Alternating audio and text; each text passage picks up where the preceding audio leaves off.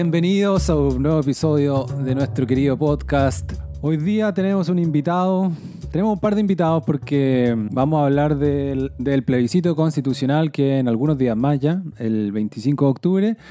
Y vamos a hacer un episodio especial. Tenemos en la primera parte del capítulo invitado a Nicolás Orellana. Nicolás es de formación músico, trabaja actualmente como jefe de una de las salas de en Santiago. Y lo saludamos y le damos la bienvenida. ¿Cómo estás, Nicolás?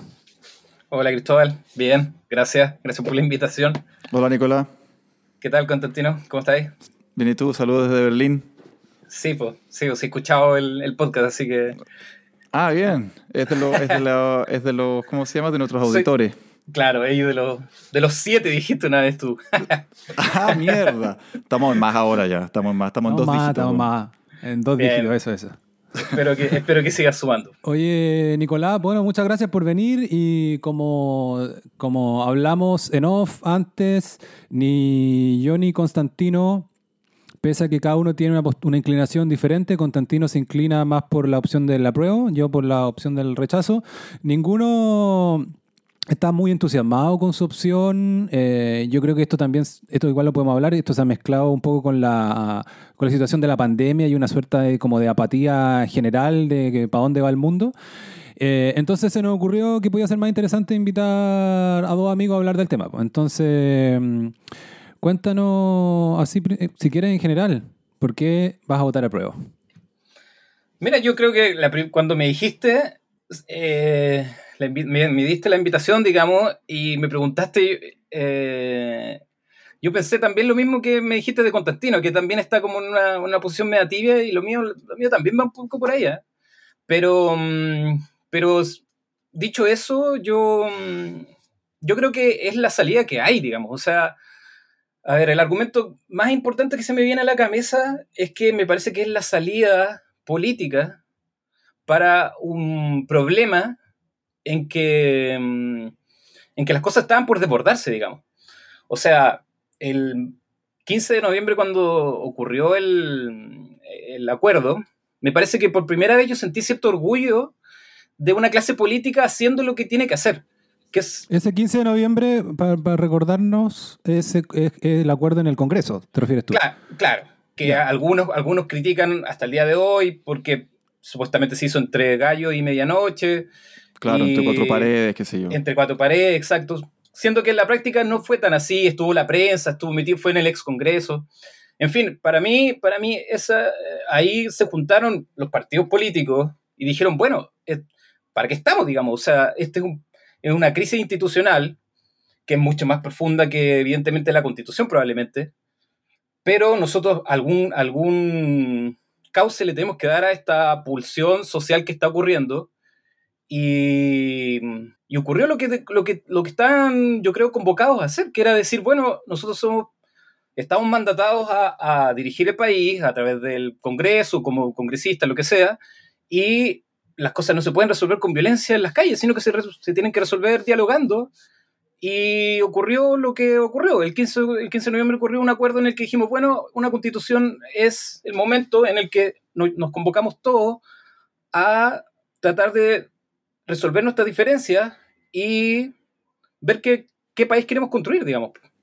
Oye, Nicolás, ¿y mm, qué pasa con esto de la pandemia que un poco le pone como paños fríos a la crisis social que estábamos, que se estaba viviendo el año pasado? Y que a mí me pasó lo mismo, yo sentí que el país iba por el despeñadero y de repente esto se vio como una solución, como ya era la única salida, ¿no? Yo no sé si estaban, la- la- mucha gente no estaba ni convencida, o sea, estaba la UDI ahí, la, la, Van Rinselberg con una cara de pico, weón Sí. eh, soltando la constitución de Pinochet. Pero, pero de repente vino la pandemia y como que se fue enfriando todo esto, el plebiscito, y, y lo, y lo patearon seis meses. Y, y- y bueno, yo no estoy en Chile, entonces tampoco le, le- le- le siento el- le siento la temperatura, cómo está la cosa por allá. Pero O- como que esa sea- urgencia pareciera como que ya no, parece que no está tan así como que el país se está yendo al despeñadero todavía, o, o- o está empezando de nuevo, o, ¿cómo lo veis eso?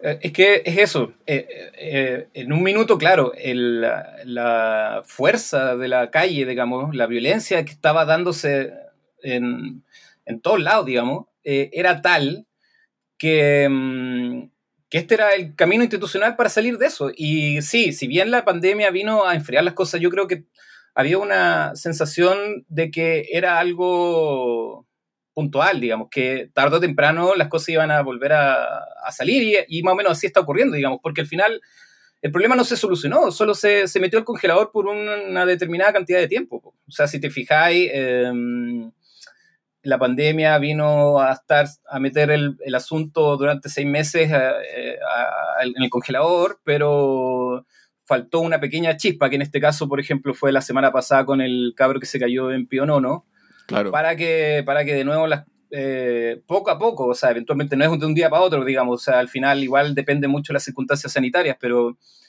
es lo que todos más o menos esperábamos, que, que es, un, es un peligro latente, digamos.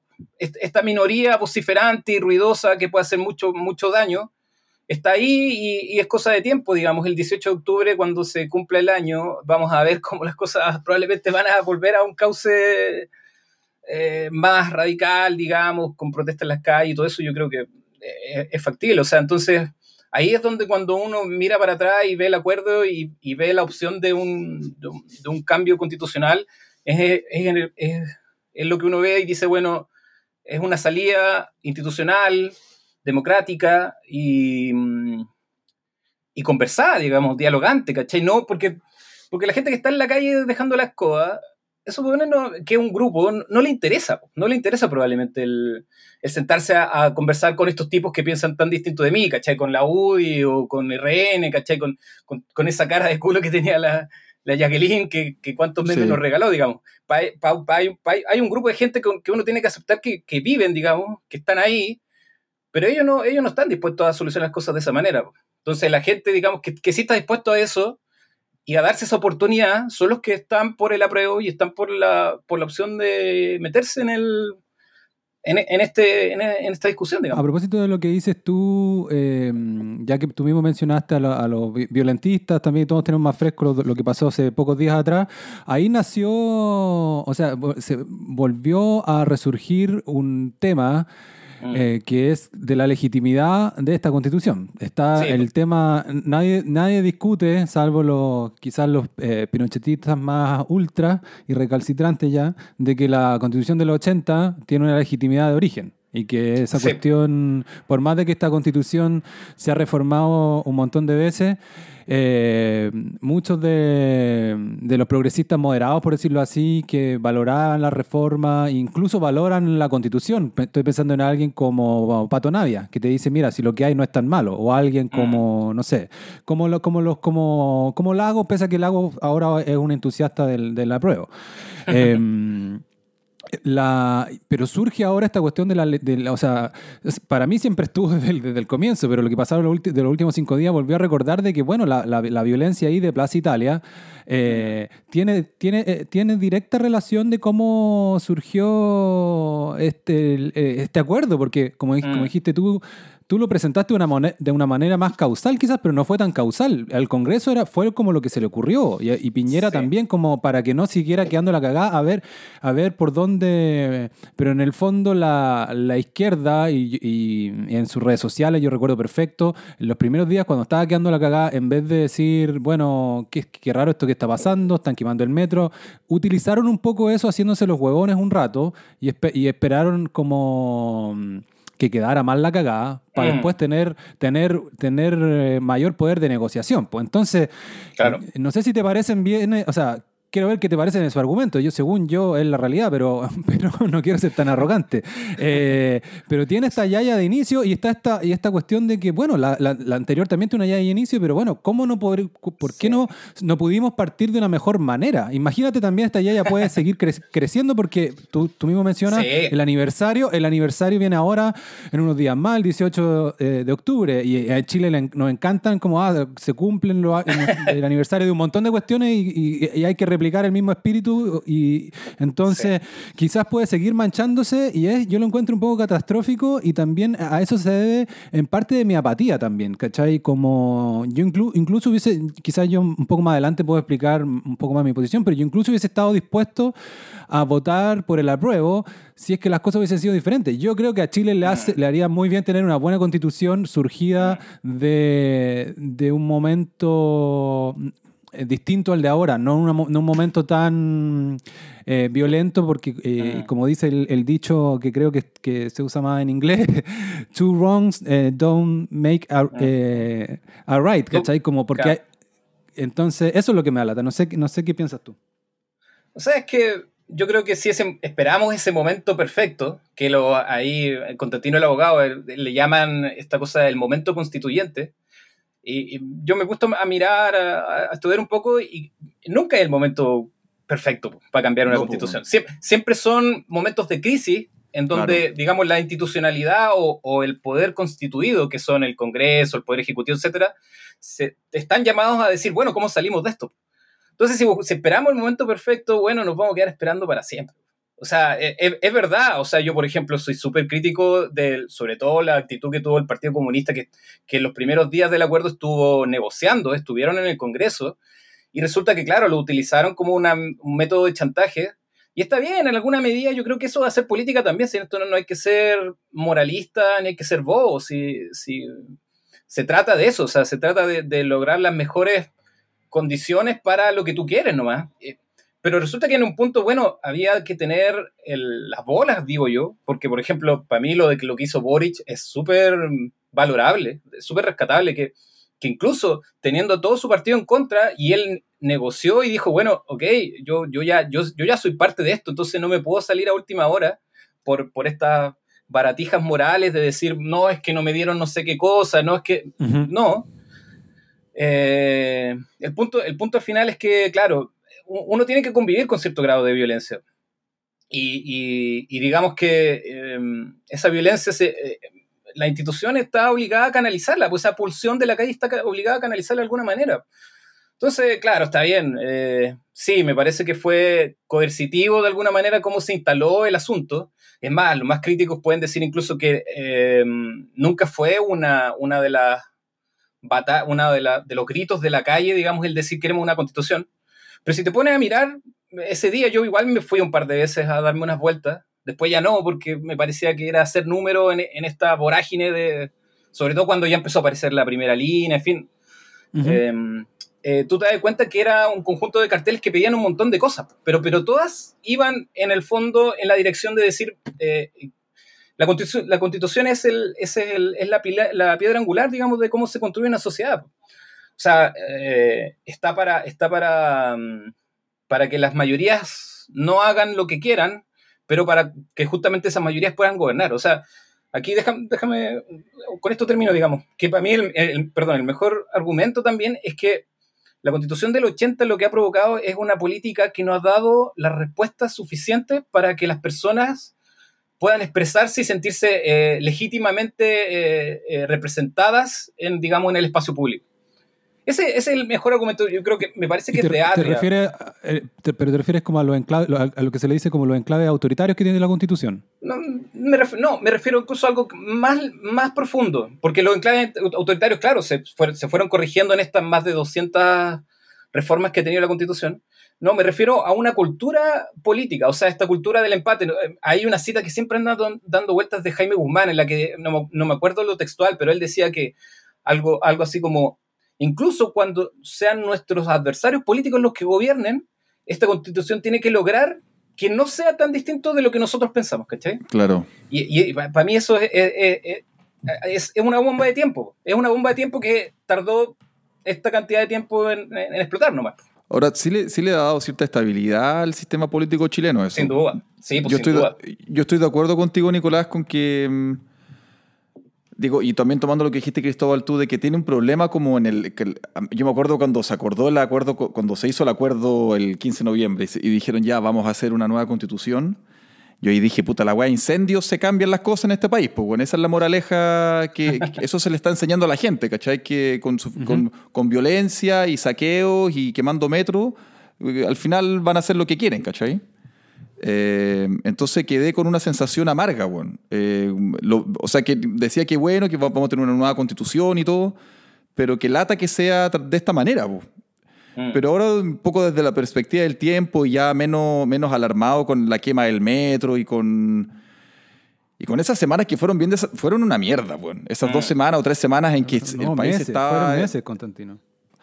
Sí, bueno, fue un mes, claro, del 18 de octubre al 15 de noviembre, que fue cuando, cuando salió el acuerdo, fue un mes, un mes de pasarlo mal, de que, que, me acuerdo que empezó Santiago y, quieren, que declararon toque de queda en todo el país, bueno, en fin. Mm. Em, eh, ¿Qué estaba diciendo? Se me olvidó. Perdí la Pero línea. cuéntanos tu postura también, Los purios del, del, claro, de la mecha que prendió todo esto. Sí, claro, mm. que, que, me, daba, me, daba, me daba como. Yo decía, pucha, acá en Chile, que era un país republicano dentro del vecindario, bueno, que nosotros tenemos, los presidentes terminan sus mandatos, ¿cachai? Yo esa lo, lo, tomaba con un gran valor y de repente que. Mm. Y la gente le pedía la cabeza a Piñera, que tenía que renunciar y decía, no, por Dios, bueno, que ahora vamos a hacer, vamos, vamos a entrar al club de los bananeros, ¿cachai? Eh, y acá mis compañeros del posgrado en, en, en, los latinoamericanos me decían, ahora Chile va a ser parte del club. del barrio. Claro, pues bueno. Entonces yo dije, yo dije, pucha, no, pero, pero, pero este acuerdo de la nueva constitución pareció ser la única salida. Y, y, ahí salió un, un, un, pensador que me gusta mucho en Chile, que es Agustín Esquella, y dijo, oye, mira, si está bien, bueno, está bien, una nueva mm. constitución nos va a hacer bien. Y bueno, y él, él, él sabe mucho y, sabe mucho de constitucionalismo. Y, y un, poco por ahí, Sí, y, y, un poco me, tuve que apoyar a los intelectuales chilenos para empezar a, darle un poquito más de sentido y entusiasmarme con la idea de que íbamos a tener una nueva constitución y que esto no iba a ser, la, izquierda no iba a imponer una constitución comunista y que en realidad las cosas iban a salir relativamente bien. Eh, eso, pero, pero claro, yo también igual ahora estoy un poquito fatigado con... con eh, con la pandemia y, también con, con, eh, no sé, como con los, con los progresistas más recalcitrantes en Chile también, entonces tampoco estoy tan convencido o tampoco soy como un mm. fanático del apruebo de la nueva constitución. o sea, es que, un salto, igual es un salto al vacío, sí, es verdad. Son, hay, hay, hay que ser honesto intelectualmente también para decir, bueno, son dos años. La discusión, por ejemplo, a mí lo de la violencia me preocupa también por el espacio donde se va a deliberar, ¿cachai? Por ejemplo, se anda diciendo mucho que va a ser en, hay dos palacios acá en el centro que los, arreglaron hace poco. Uno, uno el ex Congreso y el otro un palacio, no me acuerdo el nombre, pero está por ahí por San Martín. Y puta, cuando leí la noticia dije, chucha, ojalá que no sean en esos lugares, porque son lugares céntricos donde van a venir un montón de weones a dejar la cagada, a, presionar, digamos, cuando lo que necesitan estos locos es encerrarse, dejar el celular en la puerta y sentarse a conversar y a persuadirse entre ellos. pues. No, sí, es verdad, si, si la violencia está ahí, digamos. ¿Cierto? Ahora, eh, este proceso, el, el, todo indica que va a ganar el apruebo. La gente del rechazo, hay mucha gente eh, muy, resignada. Es como. Y aparte, la campaña del rechazo no ha sido muy abierta. Podrían haber sido más abiertas porque hay gente de centro o, o no sé, pues antiguos progresistas o demócratas cristianos, qué sé yo, que van a votar por el rechazo, pero optaron un poco por estas cosas típicas de la derecha que, y de la política tradicional también, de algunos eslóganes medio vacíos que nadie les compra. O sea, yo, pese a que me inclino por el rechazo, no, no me siento para nada apasionado por esa opción y encuentro muy mula eslóganes como rechazar para reformar, porque mm, como en el fondo... perdiendo. Claro, y en el fondo, ¿qué, reformar qué? Si en el fondo, si, si, si cuando gana Piñera las elecciones, nunca está la cuestión constitucional entre sus prioridades y los mismos políticos que están ahora, incluso los que van a votar a prueba tipo Lavín, o estoy muy perdido, Lavín va a votar a prueba, ¿cierto? Sí, claro. Hay uno sí, Claro. Lavín y Piñera, claro. Y Lavín mismo, o sea, sí me acuerdo perfecto. Lavín cuando le, cuando le, le, hacían esas preguntas cuando fue candidato con Lago, eh, agarraba el gráfico y lo daba vuelta y decía las prioridades de la gente están, no están aquí, la mm. constitución la mostraba como por abajo, qué sé yo. Entonces, a la ¿para qué estamos con cosas? A la derecha nunca le, nunca le ha interesado esto y le, y le, y le, le gusta la constitución de Pinochet. Entonces pero sí va a haber otra oportunidad, no nos olvidemos que hay otro plebiscito después, el plebiscito de salida. Entonces, no lo digo tampoco como, como una cosa esperanzada de que ahí pueda ganar la opción que en este momento me simpatiza a mí. Lo, digo un poco con, bueno, estoy describiendo la realidad, pero, pero con un poco como de hastío también. O sea, tienes razón tú, Nicolás, vamos a estar dos años en esto y nos quizás para dónde nos va a tirar. Eh, entonces, no, no, se ve muy alentador. Ahora, puede pasar cualquier cosa, ojalá que haya madurez política, pero no lo veo demasiado. Y... Pero, espérate un poco, Cristóbal. Entonces, me, me, me queda claro que tu, que tu posición de rechazo es básicamente por el origen del acuerdo es que se haya acordado por, la violencia. Claro. Es que la violencia... Eh, sí, ese es uno de, los, uno de los pilares, pero otra cosa que no hemos dicho acá es que, o quizás no lo hemos dicho tan claro, es que en verdad, eh, bueno, Nicolás lo dijo un poco, el... El estallido en realidad fue una locura y el país se volvió medio loco, ¿ya? Y rápidamente esta cuestión que no tenía, que era, era muy inorgánica, que tenía que ver con atentados en el metro, mm. con no sé pero con decenas de estaciones quemadas, con cuestiones que pasaban en Plaza Italia, lo, em, se empezó a interpretar cada uno para su conveniencia. Y en ningún momento este era un, era un estallido por cambiar la constitución. Mm. Tampoco, era tampoco se puede interpretar como un estallido por, por, por derrocar a Piñera ni por cambiar el país, sobre todo cuando 18 meses antes el país había elegido democráticamente a Piñera. Entonces también hay una cosa como de, de, principios también de respetar la, democracia, que, es, que la practicamos hace un año y medio atrás. Mm. Entonces, por todo eso, no es solamente la violencia, sino es por cómo se ha interpretado y qué sé yo, pero... Eh, eh, eso, bueno, ya hice mi punto. Dicho eso, yo creo que es, importante tener una constitución, eh, purificarla, por decirlo así. Ahora, también en estas cosas hay que ser pragmático y, entiendo también eh, cuando hay críticas de derecha o de centro que dicen, oye, si la constitución no es una panacea,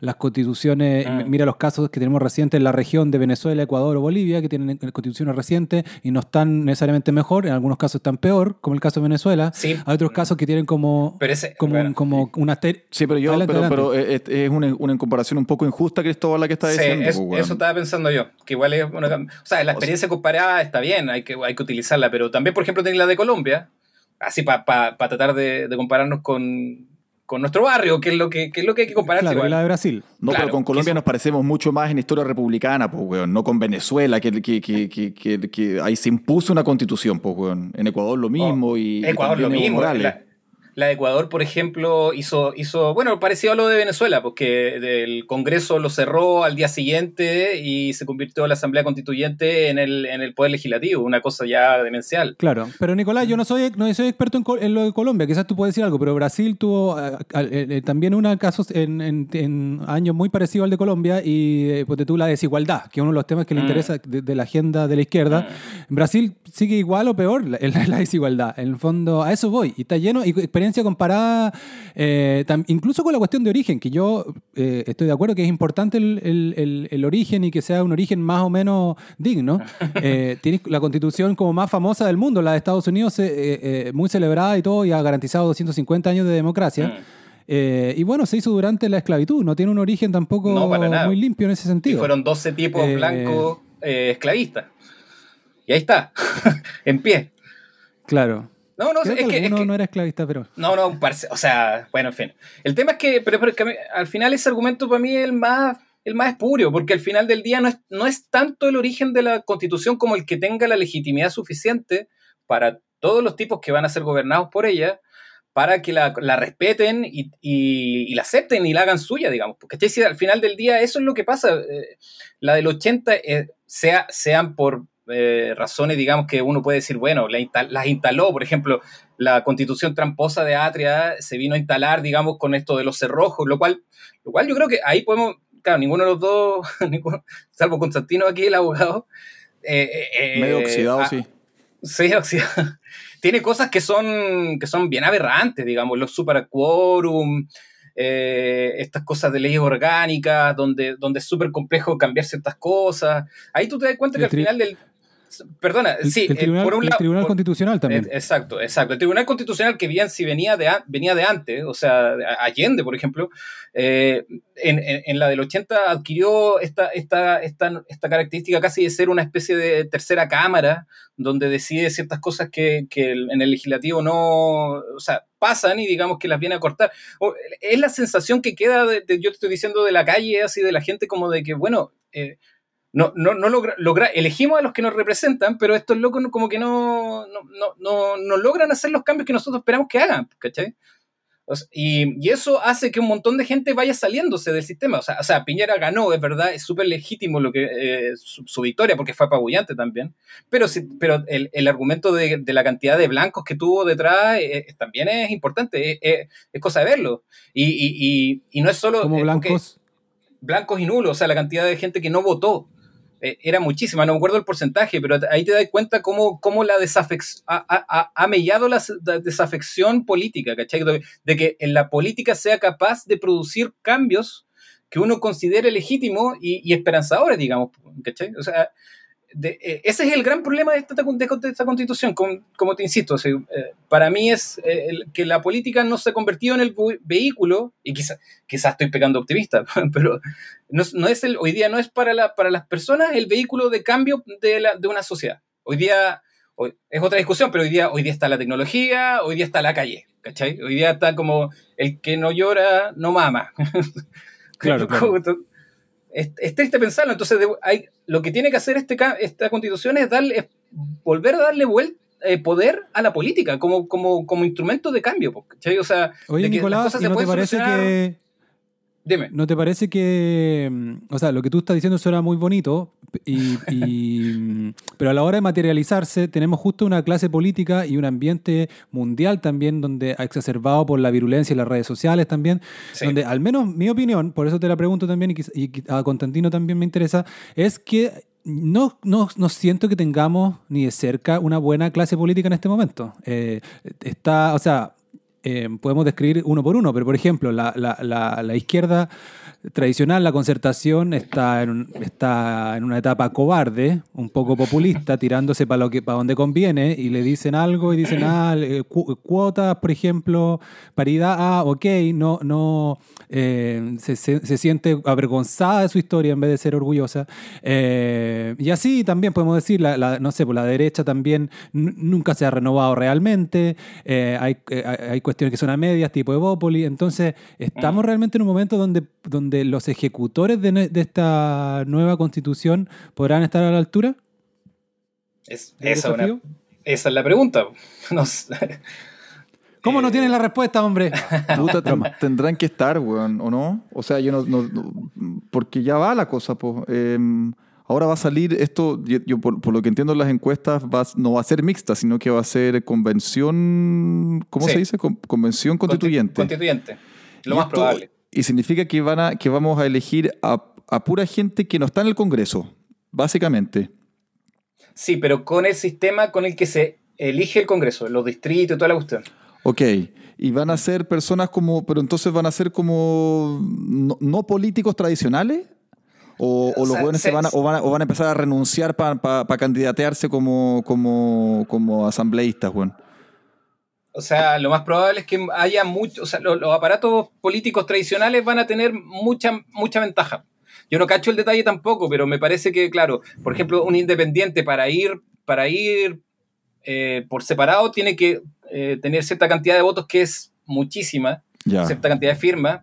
Y eso complejiza que gente independiente 100% eh, pueda ir. Entonces, por ejemplo, ahí, está ahí, ahí surgió, por ejemplo, lo, de lo que trató de hacer, eh, ¿cómo se llama este loco? El Hamilton. Hamilton, la el, el, el, Atria, que trataron de hacer ciertos partidos como el PPD en el 88, una cosa así, como cosas instrumentales, pero no les, no, no les surgió. No, pero ese Hamilton, ese Hamilton es el que, el que lo usó sexualmente Caradima. Sí. Pero ese, ese, no había, ese no había inscrito un partido y lo desinscribió al día siguiente, weón. una cosa insólita, sí. Pero ¿cómo la weá, se, se, agarró con la Mockingbird. Puta madre, weón. Para mí fue, fue vergonzoso. Oye, Nicolás, ¿tú, ¿tú sabías que hay una conexión entre la actual constitución y el podcast El Aplauso? ¿Cómo es la weá? ¿Tú sabías que la, eh, la, la actual constitución que tiene, cuya última modificación fue el año 2005, promulgada por Lago. Incluso se refería a la gente, en, ese minuto los recortes de prensa a la nueva constitución. Ah. Tiene la firma de un señor de apellido Dockendorf. Ah, por ahí te está yendo, weón. Estáis tratando, tratando de darle glamour a este podcast. Conexión directa, po oye, pero si yo tengo, yo tengo foto familiar ahí, weón. Yo tengo, estuve. ¿En la firma? Estuve, en, la firma. Sí, pues, weón. Estuve ahí. Ah, pues cuenta. Te estoy dando el medio, te estoy dando el medio pase. Dale, aquí va. Eh, el año 2004, en pleno invierno, Huenchumilla, que era el ministro secretario general de la presidencia, renunció porque se quería tirar como alcalde, creo que era, de por Temuco, o, o, diputado. creo que alcalde fue la primera agua que se tiró, o no sé, o diputado o algo. Fue intendente también. Claro, pero, eso pero es que él quería que se quería tirar una elección. Em, creo que fue alcalde, bueno. Y entonces renunció y lo, tenía súper programado esto, qué sé yo. Y mi viejo había trabajado, eh, había sido director de la división de estudios, que es una de las divisiones del ministerio, y había sido subsecretario de Alan García, bueno. Y Alan García había renunciado por allá al principio del gobierno de Lagos, o no, esto fue Lagos, sí, había, fue, Sí. Alan García, Alan García, ah, igual que el, presidente de Perú. el presidente Puta madre, ayúdenme, no, no se llama Alan Álvaro, García, Álvaro, Álvaro, Álvaro, Álvaro, García. García. Álvaro García, ese guapetón. Me estás imaginando a tu viejo en, en, en Perú, ya como un político de, latinoamericano ya. Sí, no, no, no. Simón Bolívar. Todo lo contrario, aunque mi viejo tiene caleta experiencia porque hizo mucho, hizo mucho consultoría en Latinoamérica también. Bueno, en fin, él eh, durante el gobierno de Eduardo de Frey fue eh, jefe de la división de estudios y después con Lagos, apenas Lagos asumió, mi viejo este, entró en el gobierno entrante, o sea, fue, eh, no sé cómo se dice, sí, pues, eh, desde el primer día del gobierno Lagos fue subsecretario de la, de la presidencia, de Álvaro García. Y a propósito de esta guada de Inverlink, qué sé yo, Álvaro García tuvo que renunciar y ahí mi viejo también se fue aunque mi viejo no tenía nada que ver, bueno, pero renunció porque, bueno, era lo que correspondía cambiar las cuotas y la repartición del, comité político por los partidos, qué sé yo, así que también se fue. Y al año o a los dos años, eh, eh, se va. Sí. ¿Tu papá de qué partido es? Demócrata cristiano. Ya, dale. Era. Ya no, no, no sé, ya, no, ya no es, o creo que cuando se renovaron los, los, padrones hace un par de años no se volvió a inscribir, qué sé yo, así que hasta ahí llegó. Y, y eso, pues, y, fue, y, le tocó ser ministro de Lagos justo para la, para la reforma de la Constitución. Entonces, nos invitaron a todos, o sea, invitaron a mi, a, mi vieja y a todos nosotros los hermanos al... Fue un sábado en la moneda, o un domingo, creo que un sábado. Estaba bonito el día y fuimos a la moneda y nos sacamos unas fotos ahí porque había que firmarla, que es como un libro así, como lleno de polvo y como un libro de cuero de oso. Eh, y ahí, ahí estábamos todos, Sí, era, era de nuestra época, de nuestra época ahí eh, aristocrática, cuando, era, cuando las cosas estaban todavía bien. En el pic de nuestra familia. Halago, halago esa firma. ¿Cuánto, cuánto le, le costó? Ah? Le sigue costando, yo creo. Porque él, él dijo, esta constitución ahora es democrática, bla, bla, bla. Ahí, ahí es el ego, ¿no? El, el ego de Lago le jugó una mala pasada porque al final al final el corazón de la constitución seguía siendo el mismo, digamos. Sí, pues bueno, era de Pinochet. Sí, tiene esa weá. Esa crítica, esa crítica al lago es válida, me parece. Pero las otras críticas tipo, que, no sé, pues la, izquierda juvenil, el Frente Amplio, odia al lago. Y ahí yo no estoy para nada de acuerdo. Sí, bueno, pero es que eso es porque también hay gente que, bueno, son buenos menos moderados, o gente que sabe menos también, o que no, no sé, o no tienen ninguna apreciación, no Histórica. más fanáticos, sí, claro, bueno, sí. Eh, pero yo estoy de acuerdo con, que el con, que el corazón sigue siendo de Pinochet, weón. Eh, o sea, el interés público sigue estando eh, débilmente representado en la Constitución, en mi opinión. Entonces, en fin. no, no, no, quiero abrir una beta, no quiero, no quiero abrir una discusión por ahí, weón. Oye, Nicolás, nos quedan unos 10 minutos para que llegue el otro invitado, que curiosamente es alguien que se inclina por el rechazo y a raíz del estallido se pasó a la derecha. ¿Ya?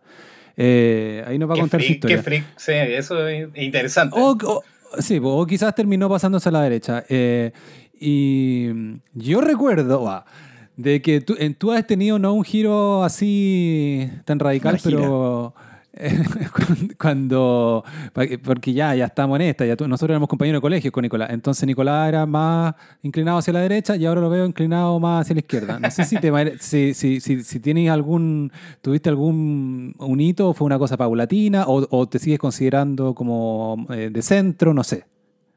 O sea, más allá de las etiquetas, digamos, claro, tú estás hablando, por ejemplo, me acuerdo en el colegio teníamos esos debates uno en particular que tuvimos con respecto a la, a la detención de Pinochet.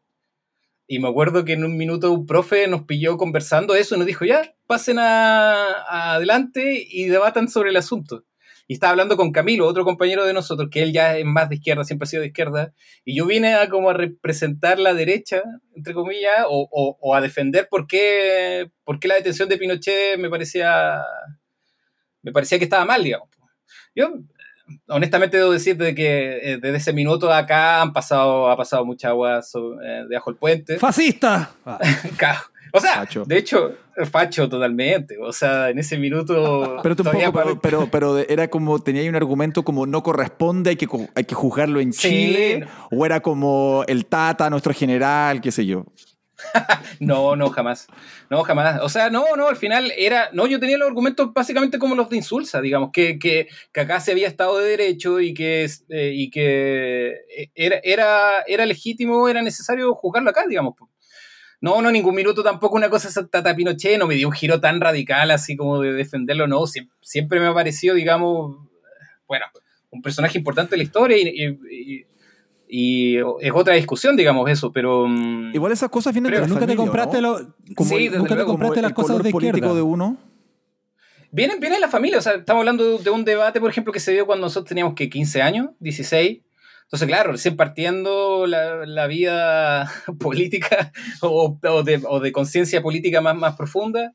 Y de, y de, todas maneras, yo, yo, no, yo creo que nunca, nunca me he pasado a la izquierda, así como definirme de izquierda, por ejemplo. No, tampoco. Yo Ahora tratando de como que todos te piden de un lugar desde el cual tenés que ya, eh, hablar, yo, yo, si se trata de eso, yo generalmente digo que, bueno, tomo oposición, pero no tomo partido, o sea, eh, convulgo con ciertas cosas muy profundamente liberales, pero liberales, ahora estoy leyendo, por ejemplo, a, a Belolio, con esta cosa como de un libro que sacó sobre los distintos tipos de liberalismos que hay, y hay uno mm, que se llama... Belolio.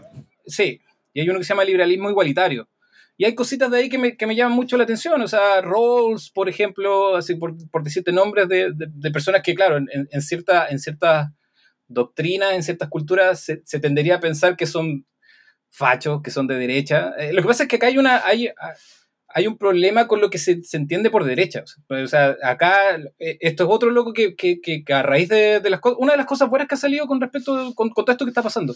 Eh, Hugo, eh, Hugo Herrera se llama, un, un, sí. un intelectual de la, de la Portales, que vino como a, a poner en, en, encima también con Pablo Ortúzar esto de las distintas derechas que hay, ¿cachai? Que claro. él, es muy, él, él, es muy, ataca mucho a libertad de desarrollo, es una de sus cruzadas de Hugo Herrera se agarró en mala, sí, pues tiene unas partes ahí punzantes columnas. Y, y, pero yo encuentro mucho sentido a lo que dice él, o sea, esta idea de una, de una derecha monolítica que se ha entendido y que, te lo, por ejemplo, él es lo más aberrante de, lo, de, lo, de, los gritos de la calle. A mí, hay, así hay algo que aborrezco, esta, este, el adjetivo facho, entendido como una cosa que no tiene sentido, que es un, solamente una, una, un adjetivo odioso, te esconde la, las complejidades de la, de, de la, política hoy en día, ¿cachai? O sea, no hay una sola izquierda, como tampoco hay una sola derecha. Sí. Hay, una derecha hay una derecha hegemónica y es la, la eterna pelea, como también hay una pelea en, en, la hegemonía en la izquierda. O sea, lo que, la pelea que está hoy día haciendo el Frente Amplio con, con la antigua concertación es la pelea por la hegemonía de cuál es la izquierda que va a prevalecer. Y en la derecha lo mismo, ¿cachai? Lo, lo que pasa es que en la derecha está la tradición de unidad que, que, que logra que al final, más allá de las diferencias, los tipos se, se alineen y logren cosas. O sea, volviendo a lo de la constitución, por ejemplo, lo que vino a hacer eh, eh, Longueira, cuando salió a ponerle en su tono, en su tono antiguo, noventero, casi como de, de, de Mesías, cuando vino uh -huh. eh, a decir que, bueno, hay que votar a prueba y vamos a hacer la pelea ahí en, la, en la constituyente yo lo encontré una jugada magistral de política, ¿cachai? Que, quizás dio un giro en, la discusión, pero me refiero a que ahí te das cuenta de que la política tiene que ver con, con, la, realidad, con la, con la, complejidad de la realidad, ¿cachai? O sea, con, con, que, bueno, puede ser, puede ser a veces discutible desde, desde dónde hablan ciertos, ciertas personas, digamos, ¿cierto? Hay, hay cierta base moral, digamos, que, que, que, tiene que estar sentada, esta idea del, por ejemplo, lo, o sea, los derechos humanos, digamos, y, y, ya no puede ser tan inocente aceptar el decir eh, dictadura versus régimen o gobierno militar, ¿cachai? Cosas así. Dictadura. Dictadura o, o, pronunciamiento. Claro, la, moral conforme pasa el tiempo va cambiando y, para que haya una discusión genuina, de nuevo quizás voy a pecar de ingenuo por decirlo de alguna manera, me parece que tiene que partir de la base de que no podéis decirle a todos los buenos fachos o a todos los buenos eh, comunistas solo porque buscan determinados eh, de consagración de derechos sociales o seguridad social, ¿cachai? Eh, Oye, ¿y un sondeo, un sondeo de tu entorno? ¿Van a votar más por apruebo, rechazo? ¿No van a votar? ¿Cómo has visto tu, tu entorno nomás? Apruebo, totalmente. O sea, yo, tú sabes, mi pareja, por ejemplo, está en AUFEM, que es esta, esta asociación de abogadas feministas. Y claro. Y, te, tiene, te tiene alineado. te tiene alineado. ¿no? Y mandaron una carta hace poco de que la constitución tiene que, tiene que ser una, constitución de género, lo que sea que eso signifique. Oye, o, no va, o no va. Así, feminista o no va. Oye, ¿y, y participaste en, esa, en esos cabildos ciudadanos de la Bachelet, Nico? Mm, no. No, no, participé, pero, pero, pero viéndolo, viéndolo en retrospectiva, y en esto también quizás comulgo con lo que decía Atria, probablemente ese fue el momento, lo que ustedes decían también.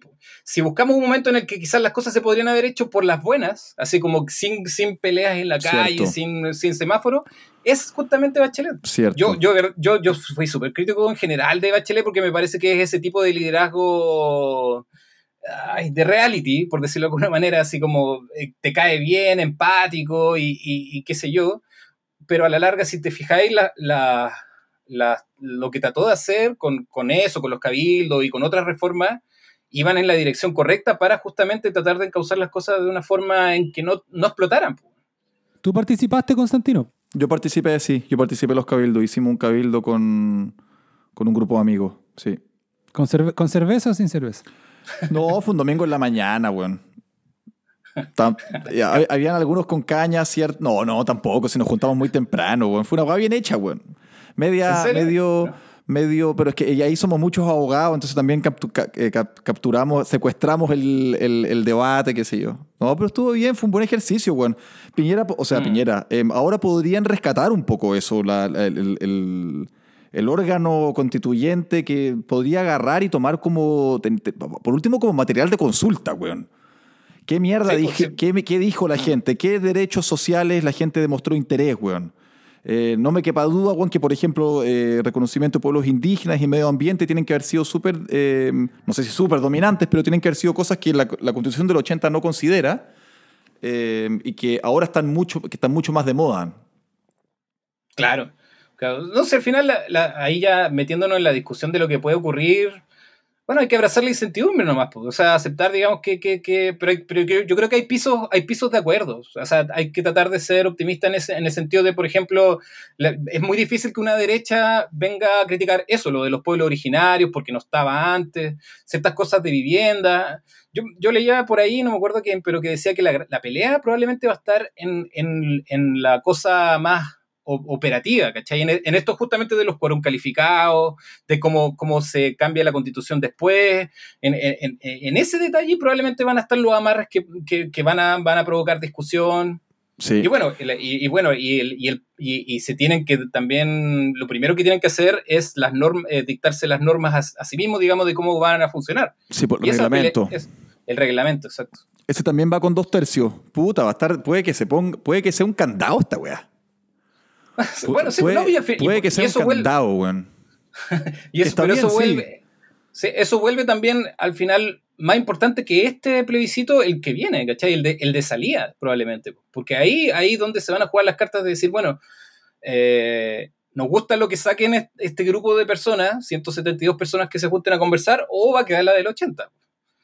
La del 80, que con todo lo que implica, qué sé yo.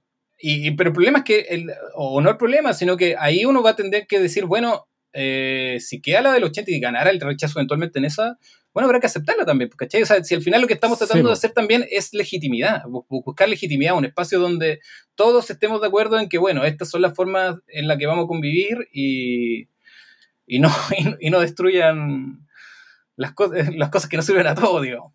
El metro. El metro fue, fue algo tan absurdo destruir el metro, algo que usaban todo. ¿cachai? Fue algo muy, muy, muy delirante esa noche. Weón. Una hueá estratégica, pues, weón, calculado, weón.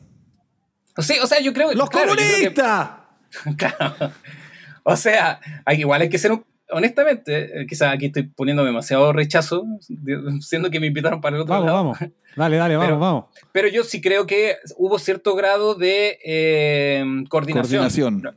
No, no una coordinación de, de Venezuela viniendo para acá o, o no sé, ahora Putin, Alberto Fernández. Putin, Xi Jinping, China. Todos con, claro, todos con fórmula. No, probablemente. El 5G. o sea, el 5 De hecho, de hecho, pillaron a unos locos de la Garra Blanca y que sí estuvieron así como coludidos para que las de, las de Pedrero y cerca del estadio las destruyeran. Y cosas así, digamos, probablemente las tiene que haber, porque fueron 25 en una noche. si Esa noche fue, fue Wow. insólita.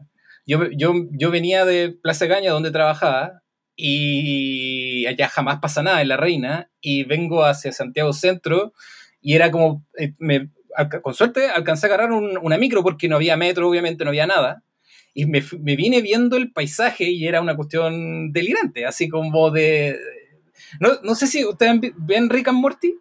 Sí.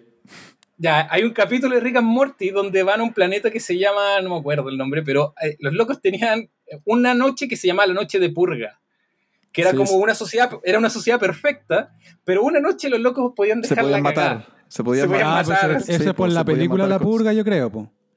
Ah, bueno, no sé, po, yo vi el capítulo, Sí, pero la hueá chistosa es que, claro, esa noche y justo los locos llegan esa noche en la que va a quedar la cagada a cierta hora. Y fue una cosa así, pues, yo de repente tuve que cruzar la Alameda y vi así eh, ferretería, una weá que no le hace daño a nadie, los locos abriendo lo que fuera. Era Claro, como saqueándolo todo, weón. desató. Así que Bueno, bueno, con esa figura de la purga le damos las gracias a, a Nicolás. Oye, Nicolás, eh, muy bien, esperemos que no sea la primera vez que vengas acá. Muy, muy articulado, mucho más que nosotros en estas cosas Muy políticas. bien, muy que- preparado, weón. Puta Cristóbal. ¿Por qué no reconsideramos la participación de o tuya o mía y traigamos a Nicolás mejor, weón?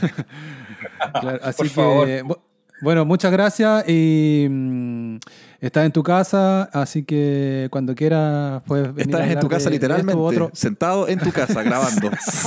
sí, de hecho, Estás sentado en tu casa, eh, en tu pieza. eh.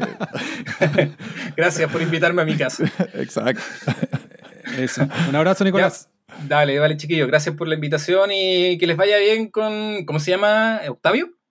Octavio. Octavio, Octavio. Sí. Sí, que les vaya bien ahí, que saquen buenas conclusiones. Muchas gracias, Nicolás. Chao. Que estén Abrazo, bien. chao.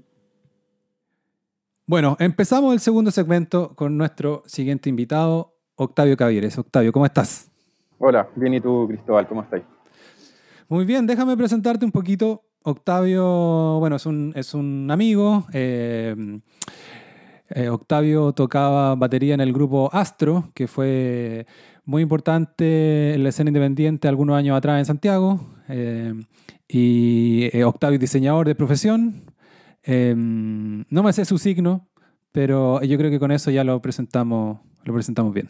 ¿O no? Sí, eso, básicamente profesionalmente ha sido como mi, mi recorrido. Así que sí, todo bien presentado.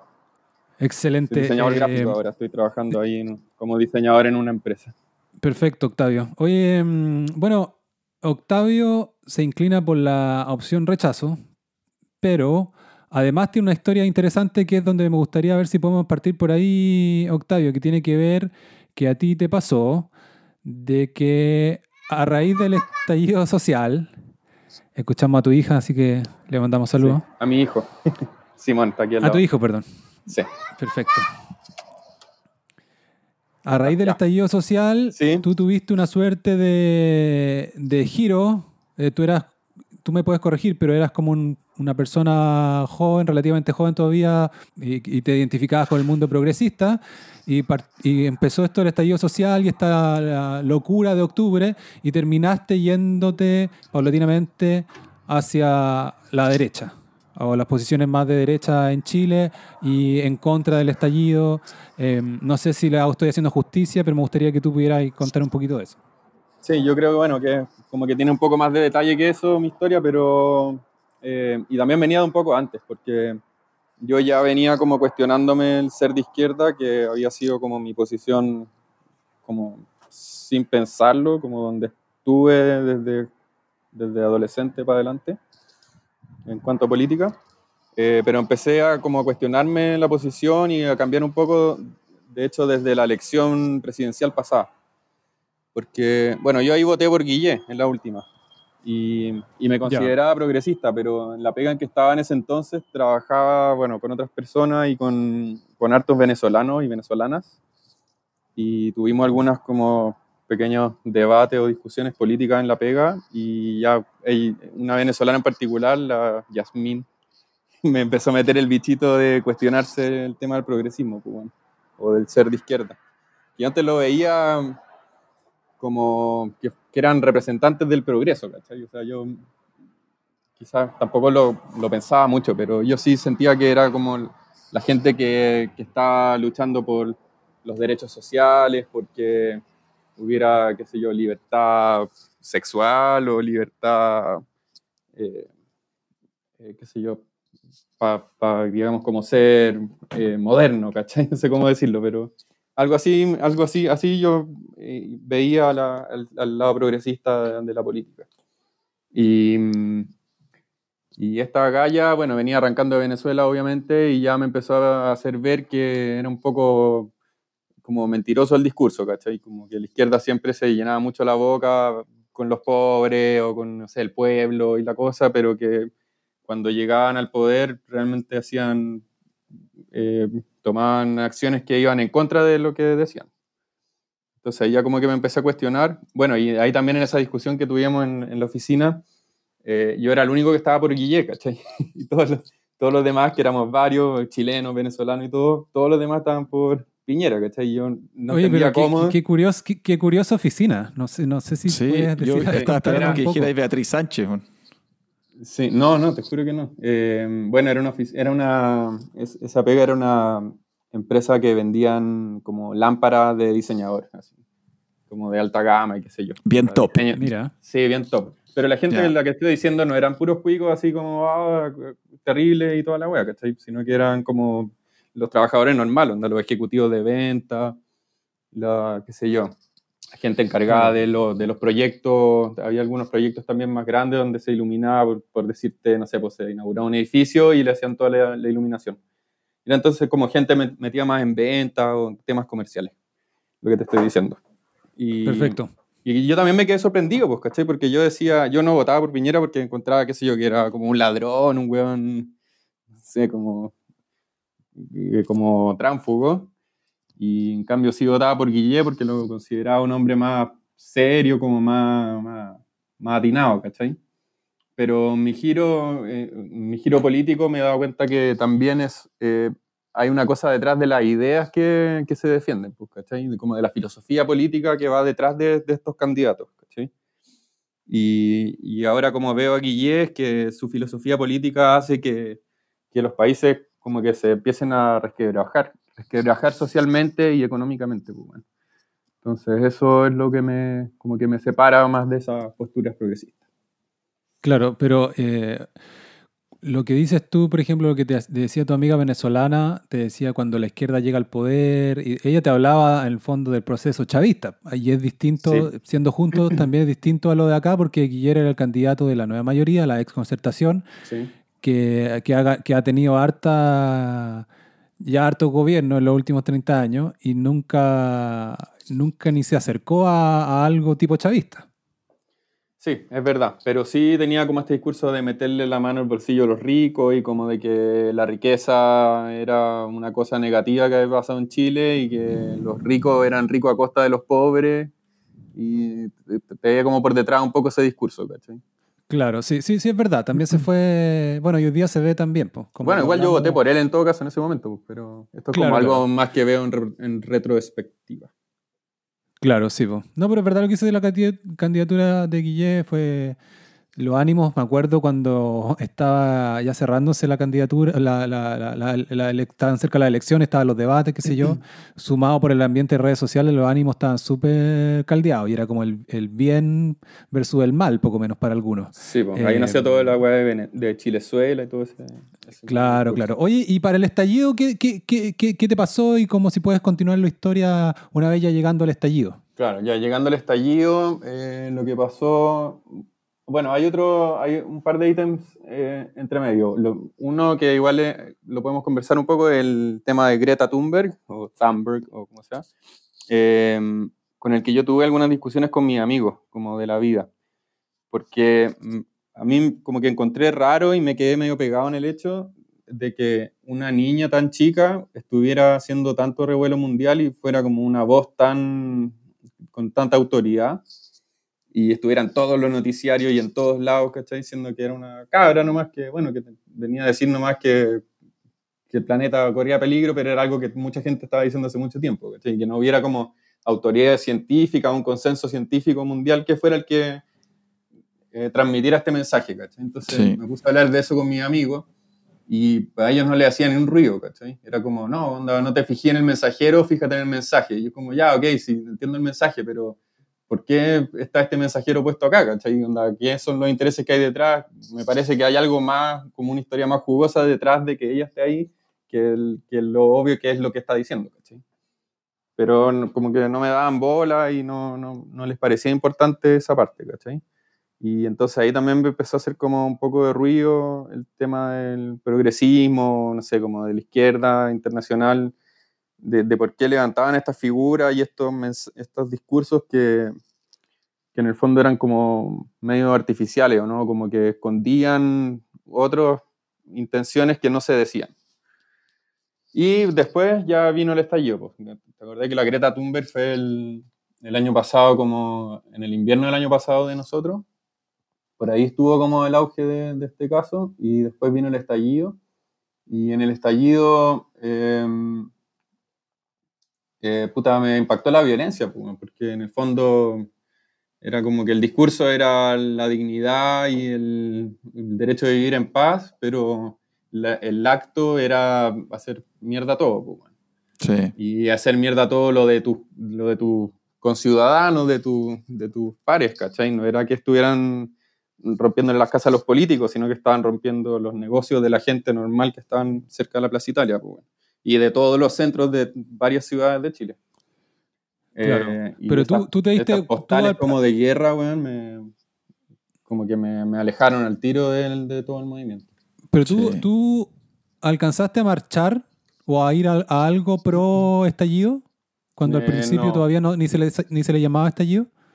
Fui, fui a como una marcha por, como por acercarme a mis amigos, pero no fui por mi voluntad porque yo encontrara que fuera una marcha que me representaba, sino que dije, puta, no puedo estar como casi que perdiendo a mis amigos porque pienso políticamente distinto a ellos, entonces ya voy a ir con ellos a una marcha como para apañar, ¿cachai?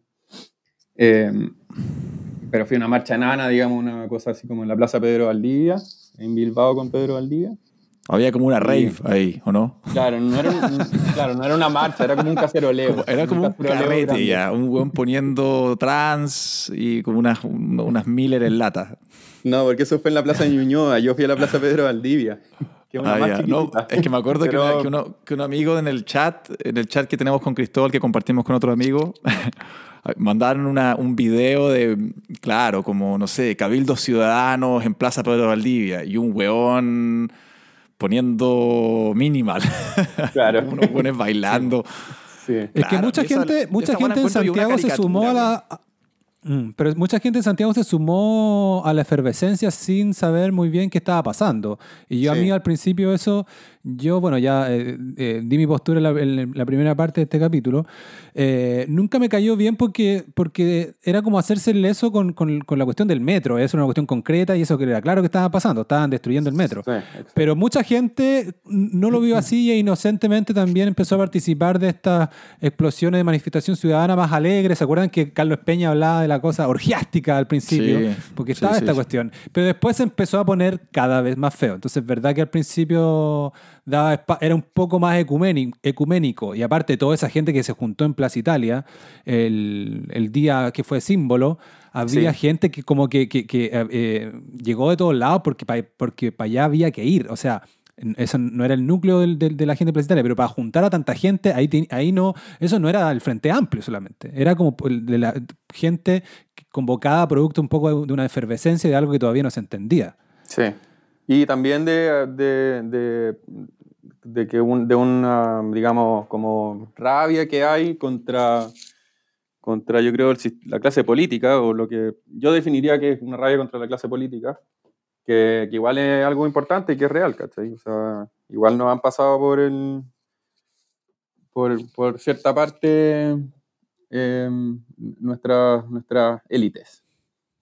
Y el estallido forma, termina, te- te- termina Pero no de- alcancé a ir, de- no alcancé a ir a nada de, lo, de las cosas grandes, excepto Claro. esto que te digo que fue como ya, bueno, pico, voy a ir porque quiero a mi amigo y no sé, pues, y, y no los quiero perder, una cosa así.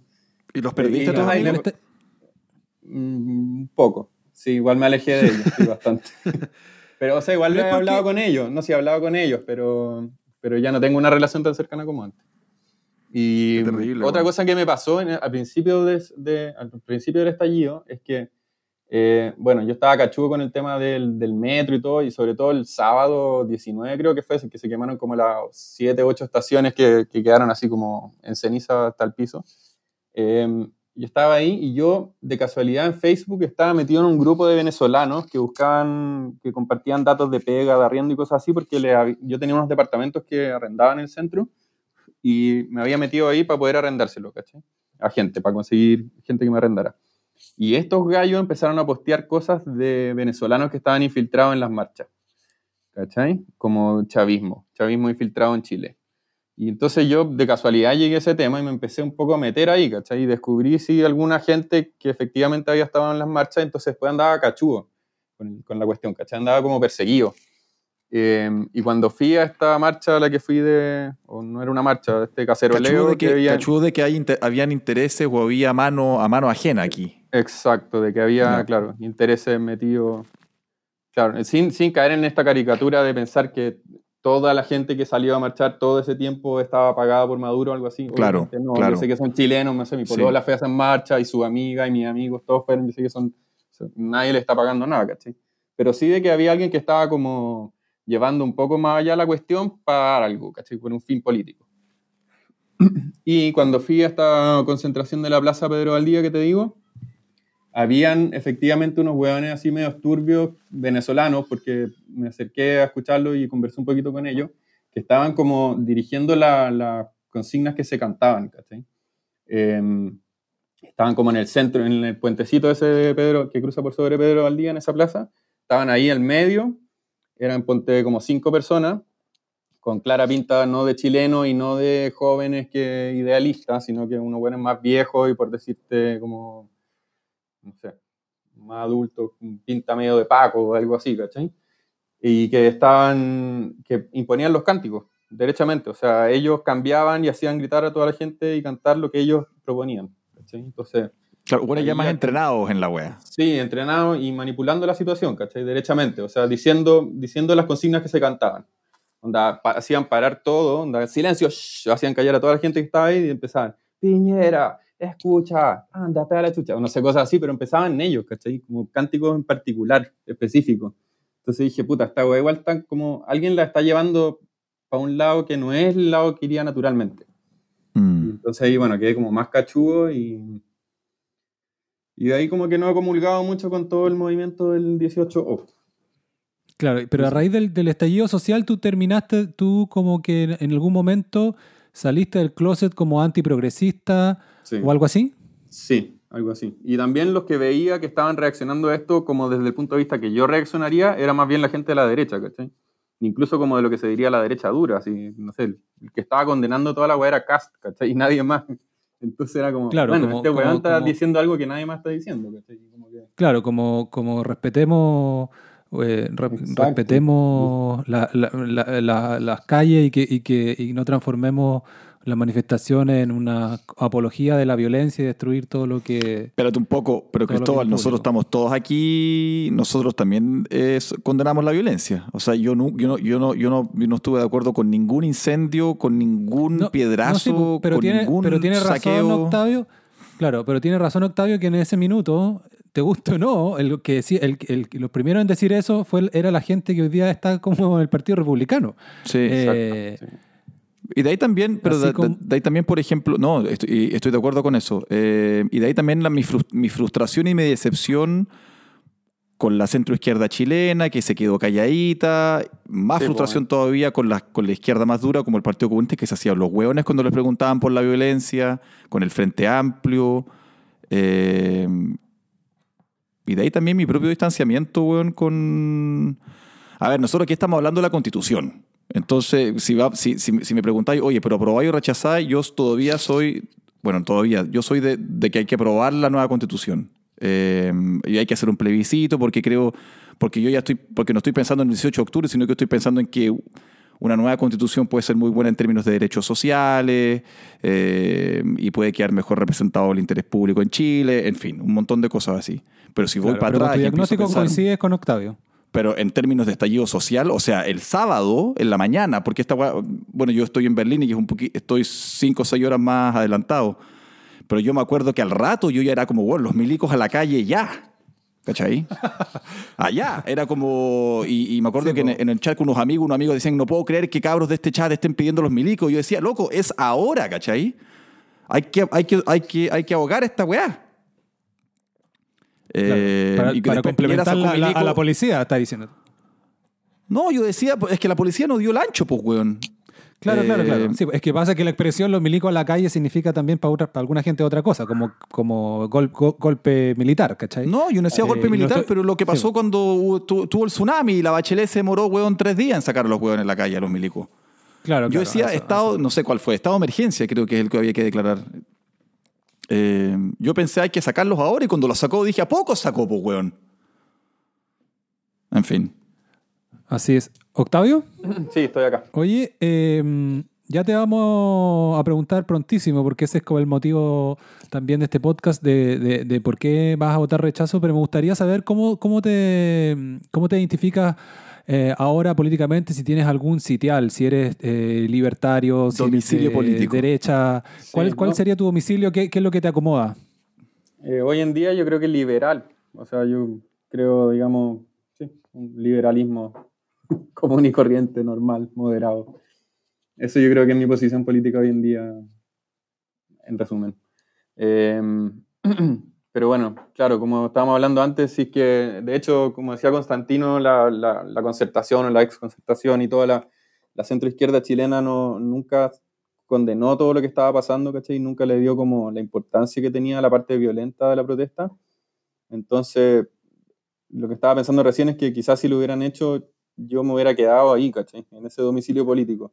En el fondo estoy como en el centro, yo creo, pero un poquito más hacia el lado derecho ahora por, por todo lo que ha pasado. Nada, si las weas estuvieran menos polarizadas, uno, uno- uno no caería en el cajón de la derecha o la izquierda, Exacto, cae- de hecho no- Yo pienso que uno caería mucho más en el centro, weón. Pero ahora como, la- como no se puede estar en el centro, Sí, po. porque, porque no, no, no hay, no hay piso en el centro. Sencillamente uno no se puede parar ahí porque no, no hay ninguna plataforma, no hay nadie que represente. Entonces, eh, por más que uno quiera ca- caerse ahí, eh, o sea, es un poco como el, como el, el podcast de nuestra competencia, el matriarcalmente hablando, que dice, somos fachos para los progresistas y somos progresistas para los fachos. O sea... eh, Oye, es no, así, eh, como que sí ¿conoces las ese, cosas po- ahora. ese, ese podcast, Octavio? Eh, lo he escuchado de nombre, pero no lo he escuchado Ah, de... No, no, es que es uno de los más populares de Chile, es muy que divertido y solo, que, escuché. y solo quiero decir que no es nuestra competencia, como dice Constantino, porque no estamos ni cerca de su arrastre ni nada por, por el estilo.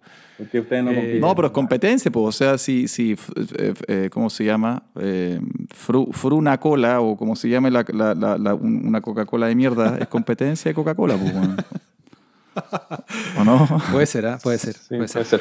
Pero, pero Oye, igual, Octavio, ¿por pero igual yo trato, de- igual yo trato de, de mantenerme objetivo. O sea, me, eh, ponte, sí escucho a Mayol y a, y a- y a los comandos jungle y escucho a Villegas. ¿cachai? Estoy como que me paso a las dos cosas para también tener una referencia de que no estoy yo volviéndome loco solo, Villegas- una cosa así, ¿cachai?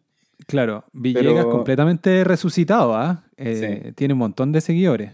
Sí, le va Oye, bien. ¿y, co- y- y cómo están los auspiciadores de Villegas? Esa es la mejor parte del programa, Bueno, weón. Lado Club, máximo. Eso, el Lavo Club, el detergente que pone encima del escritorio. Sí. Un, un galón de, de 10 litros. la weá vulgar, weón. Pero te No, juro pero que la- estoy a punto de comprarlo. O sea, no, no vulgar el producto, sino como la manera de venderlo, ¿cachai? Sí. Pero, pero la zorra encuentro yo, porque este weón fue desterrado a los medios después de un artículo de Clinic donde lo acusaba de manera, no tenía nada tan puntual, sino que era, era un tipo... El, el- el artículo se titulaba, se titulaba La lascivia de Fernando Villegas. Y era para la era, época era del alguna Me weá media ¿no? Claro, y, y- y- lo desterraron rápidamente, así que a la semana ya no, ya no, ya no tenía su, su, su, columna, su programa en radio, qué sé yo, y se reinventó en YouTube y tiene un tremendo arrastre. Así, no, no tengo la cifra acá, pero es de los, de los canales con may- mayor cantidad de suscriptores y muy fiel para subir el capítulo a la hora que corresponde, qué sé yo, y me alegro por él, me alegro por él, obviamente, eh, de repente también te lo quería comentar, Octavio, de que igual... em, bueno, tenemos, tenemos un, un domicilio más o menos eh, parecido. Y a mí me da, me frustra también de que muchas de las ideas que son de derecha y que están en lo correcto, en mi opinión, eh, se, se perjudican por la, por la figura de Pinochet. Visto de una Sí, manera, Pinochet le hace mucho daño a las propias ideas de derecha. Pese que para, el- para, para, la, para la cierta derecha tradicional y más recalcitrante, eh, ve a Pinochet como un gran... eh, promotor de sus ideas, pero a mí me pasa de que, de que cu- encuentro, hoy en día me, siento más identificado con la idea de la, centro derecha o el mundo liberal, pero siento que en Chile tienen la mancha de Pinochet y me siento mal acompañado. eh, porque está lleno de gente, no es para nada el caso de Villegas, porque Villegas es un caso eh, más independiente políticamente, pero eh, no, me, no, no, no, no, no, me siento a gusto. ¿Para qué, me, ¿Para qué me hago el leso? No me siento a gusto con los aliados, eh, con, con- con- con- con- con tener una opción similar o ir, a, o ir a votar similar a Gonzalo de la Carrera o, a, Che- o, o que Checho Irán sea como una Sí, el, sí, una el único humorista del, del- del- Entonces, como yo creo que es, es pa- es- es- es singular ese fenómeno de que Pinochet eh, termina, de cierto modo, perjudicando la- a las ideas de derecha y perjudicando sobre todo que la gente eh, joven, por ejemplo, o más o menos joven, eh, o con un espíritu más, no sé, libertario incluso, te perjudica porque tiene esta marcha, Sí. mancha autoritaria tremenda en el país, en nuestro país. Sí, pues se hace como un prejuicio y bueno, yo también quería un poco, eh, no sé, apoyarte o decir que estoy contigo en el sentido de que no me representan necesariamente los partidos políticos que se definen liberales, ¿cachai? O sea, yo no milito en la UDI, no milito en el Partido Republicano, ni en Evópolis, ni en RN, ni en una wea, pero eh, cuando yo hablo de que estoy más a la derecha o de que me fui más a la derecha, estoy hablando como más de filosofía política y, y de mi pensamiento nomás, ¿no? no acerca de acciones políticas, ni, ni de militancia, ni cosas así. Claro, no es una tribu. Claro, no es soy una tribu de la que te sientas de parte. ninguno- de ningún colectivo hasta ahora, así que... Quizás quizás no sé, una nueva aclarar eso por si constitución... algún amigo oyente está ahí pensando que soy un, un facho Woody. este momento. Oye, quizás una nueva constitución es como una buena oportunidad un poco para limpiarse de esa herencia más, de ese ruido pinochetista que es tan desagradable, weón. Eh, quizás una nueva constitución es justamente la oportunidad para que una nueva generación no pinochetista ponga las ideas, no las de Jaime Guzmán, sino que unas ideas más, más, más de derecha nueva, weón. Eh, menos asociadas a la derecha católica chilena, eh, a la derecha, eh, ¿cómo se dice?, latifundista, sino que, nada, pues un proyecto de derecha nuevo, buen renovado, quizás una, la nueva constitución es justamente esa oportunidad, weón. Sí, sí, ese es como el argumento más, más poderoso yo creo que hay por el apruebo, el hecho de, de que construyamos esta, como le dicen, la casa común o, la constitución democrática, etcétera.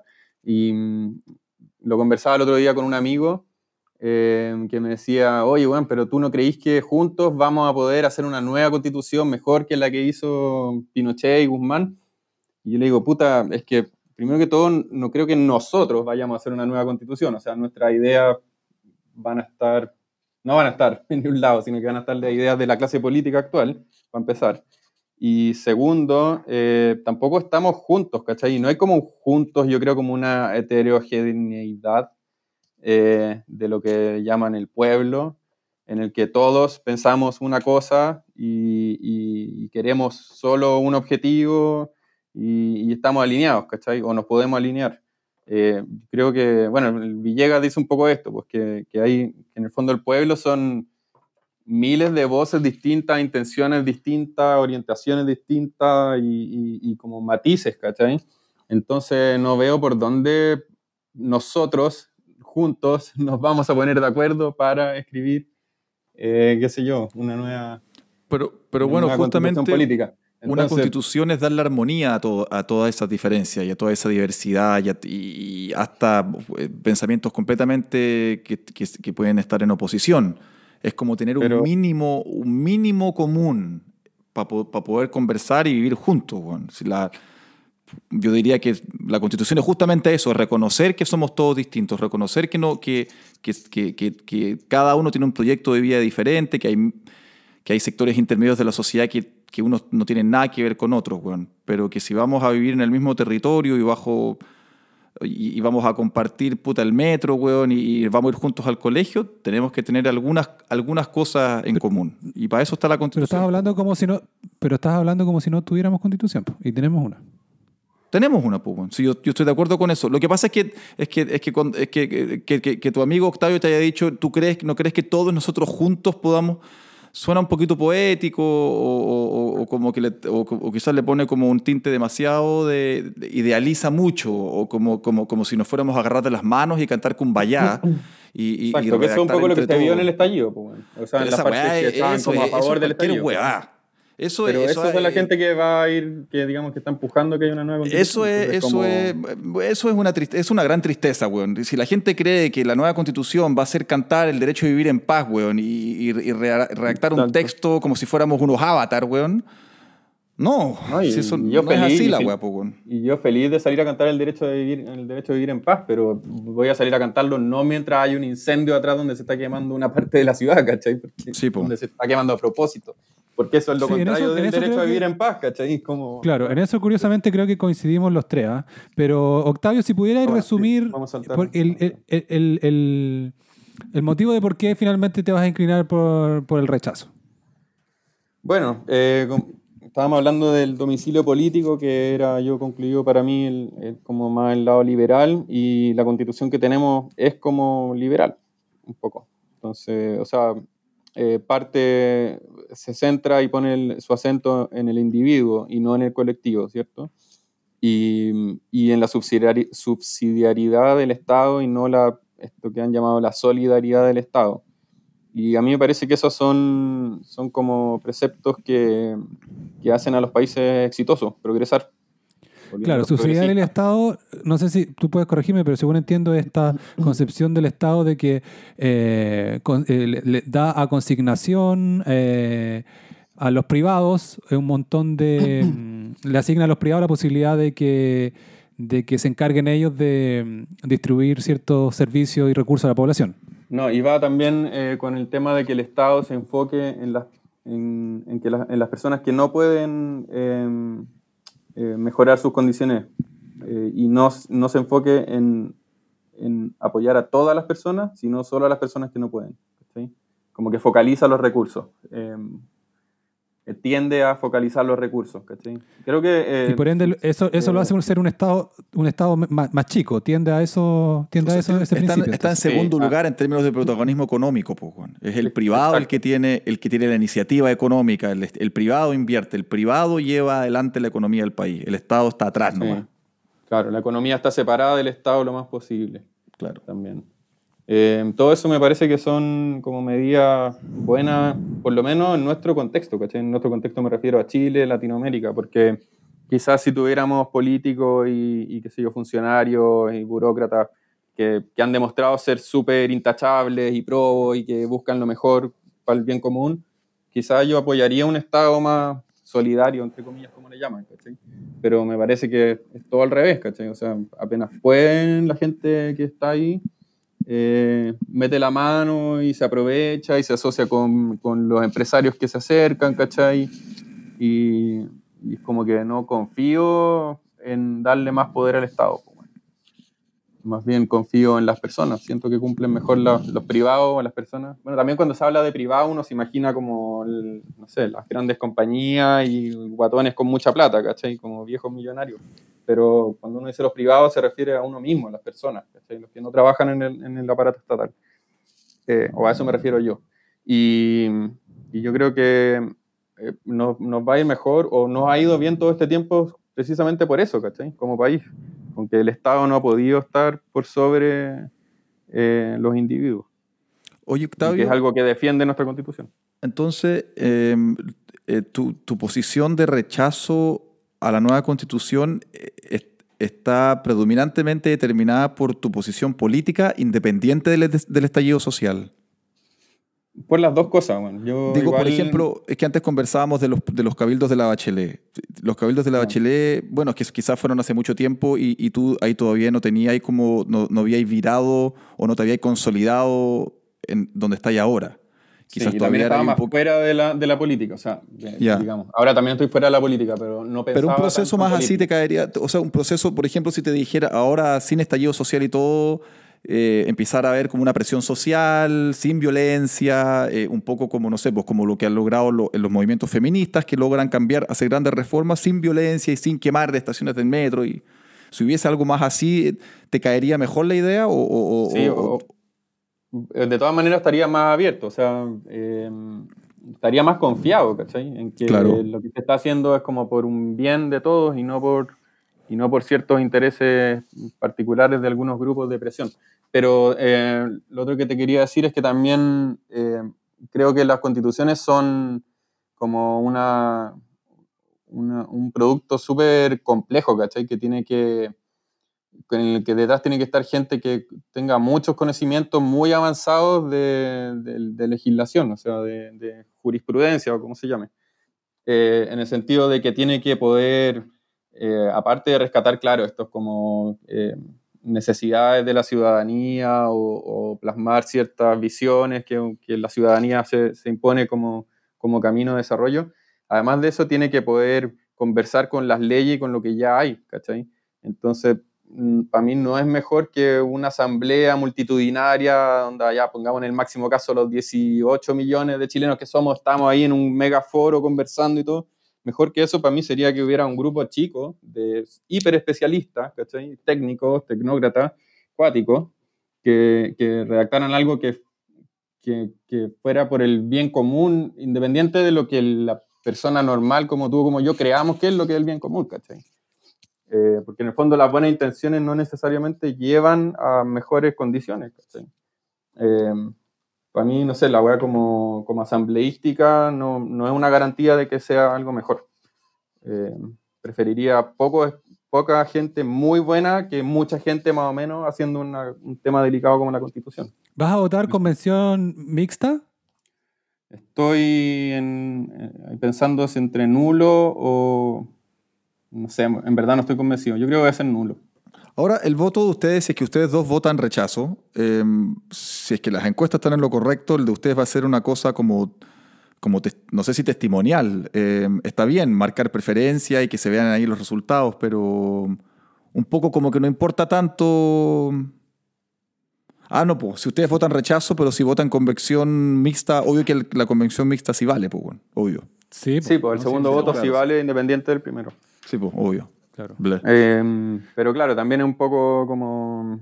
mm, ¿Cómo se dice? Como con- sin sentido no querer una nueva constitución, pero sí querer elegir la forma en que se hace. Que No, también una vos- crítica que se hace de la parte de la gente que aprueba. a los No, que pero si te dicen, oye, ya te van, te- te- tenés que hacer algo que no te gusta, pero podéis elegir, o sea, te mandamos para allá, pero podéis elegir entre el camarote de arriba y el camarote de abajo, puta, por último Claro. elegí eso, pues, weón. Sí, sí, es verdad. Pero yo creo que voy a anular. Igual no estoy convencido todavía. Oye, Octavio, me parece muy curioso tu historia de, de- de por qué te quedaste medio solo y hasta te enemistaste con gente. Eh, no sé si puedes, tienes algo que contar por ahí. Yo, porque me llama la atención porque yo, yo votaba candidatos progresistas hasta Piñera. El- la elección pasada entre Guille y Piñera yo voté por Piñera. Tampoco siendo muy calcetinero, pero yo em, de un tiempo a esta parte empecé a pensar de que el voto hay que aprovecharlo. No tiene que ser un test de, pu- de pureza 100%, porque si uno está pensando eso, nunca va a votar por nadie.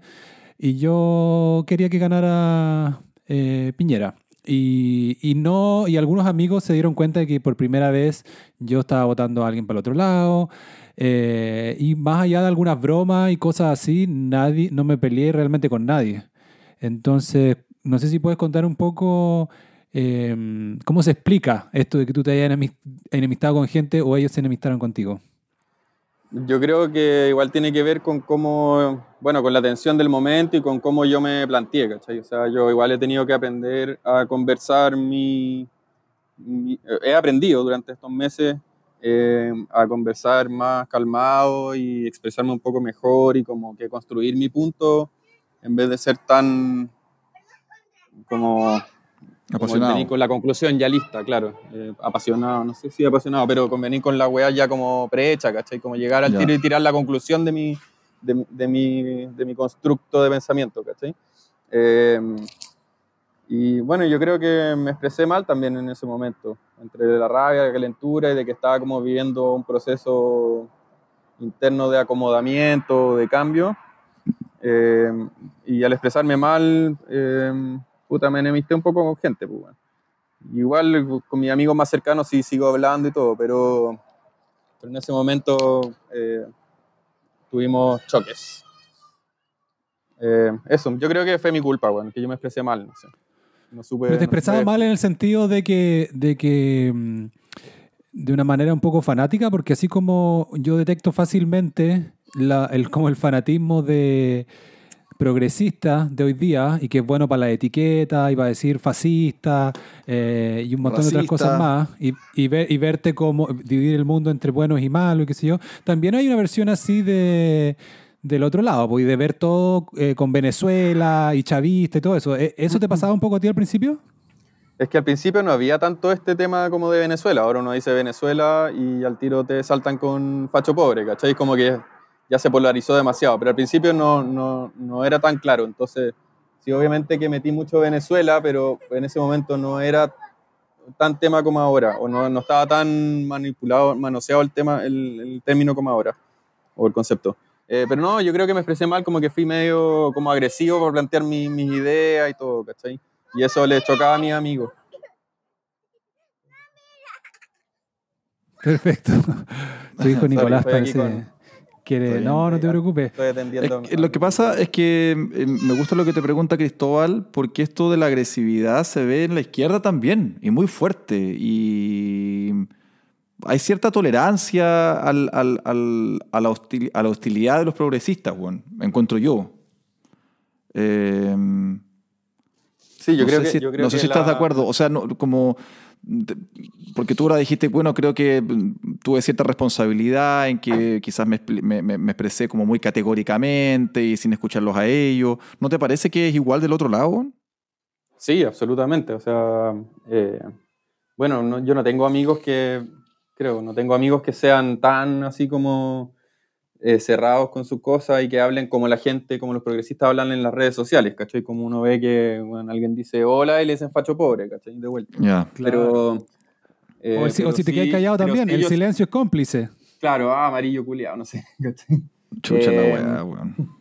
Pero no, me refiero que, eh, no sé, mis amigos no se expresan así tan brutalmente como, como uno puede ver en las redes sociales, en Twitter especialmente. Oye, ¿y tú eh, estás- pero- ¿y, y tú estás en las redes pero- sociales? Eh, yo veo Twitter, empecé a ver Twitter de hecho en el estallido porque quería como estar informado de lo, de lo que estaba pasando, ¿cachai? Y lo he seguido viendo, pero no participo activamente porque me, no me gusta meterme ahí en la, en la pelea. Ya. No, eres decisión como acti- saludable. no eres- no eres No. activamente, no eres, no eres activo en redes sociales como políticamente. No, no soy activo en redes Ya. sociales políticamente. No. Ya.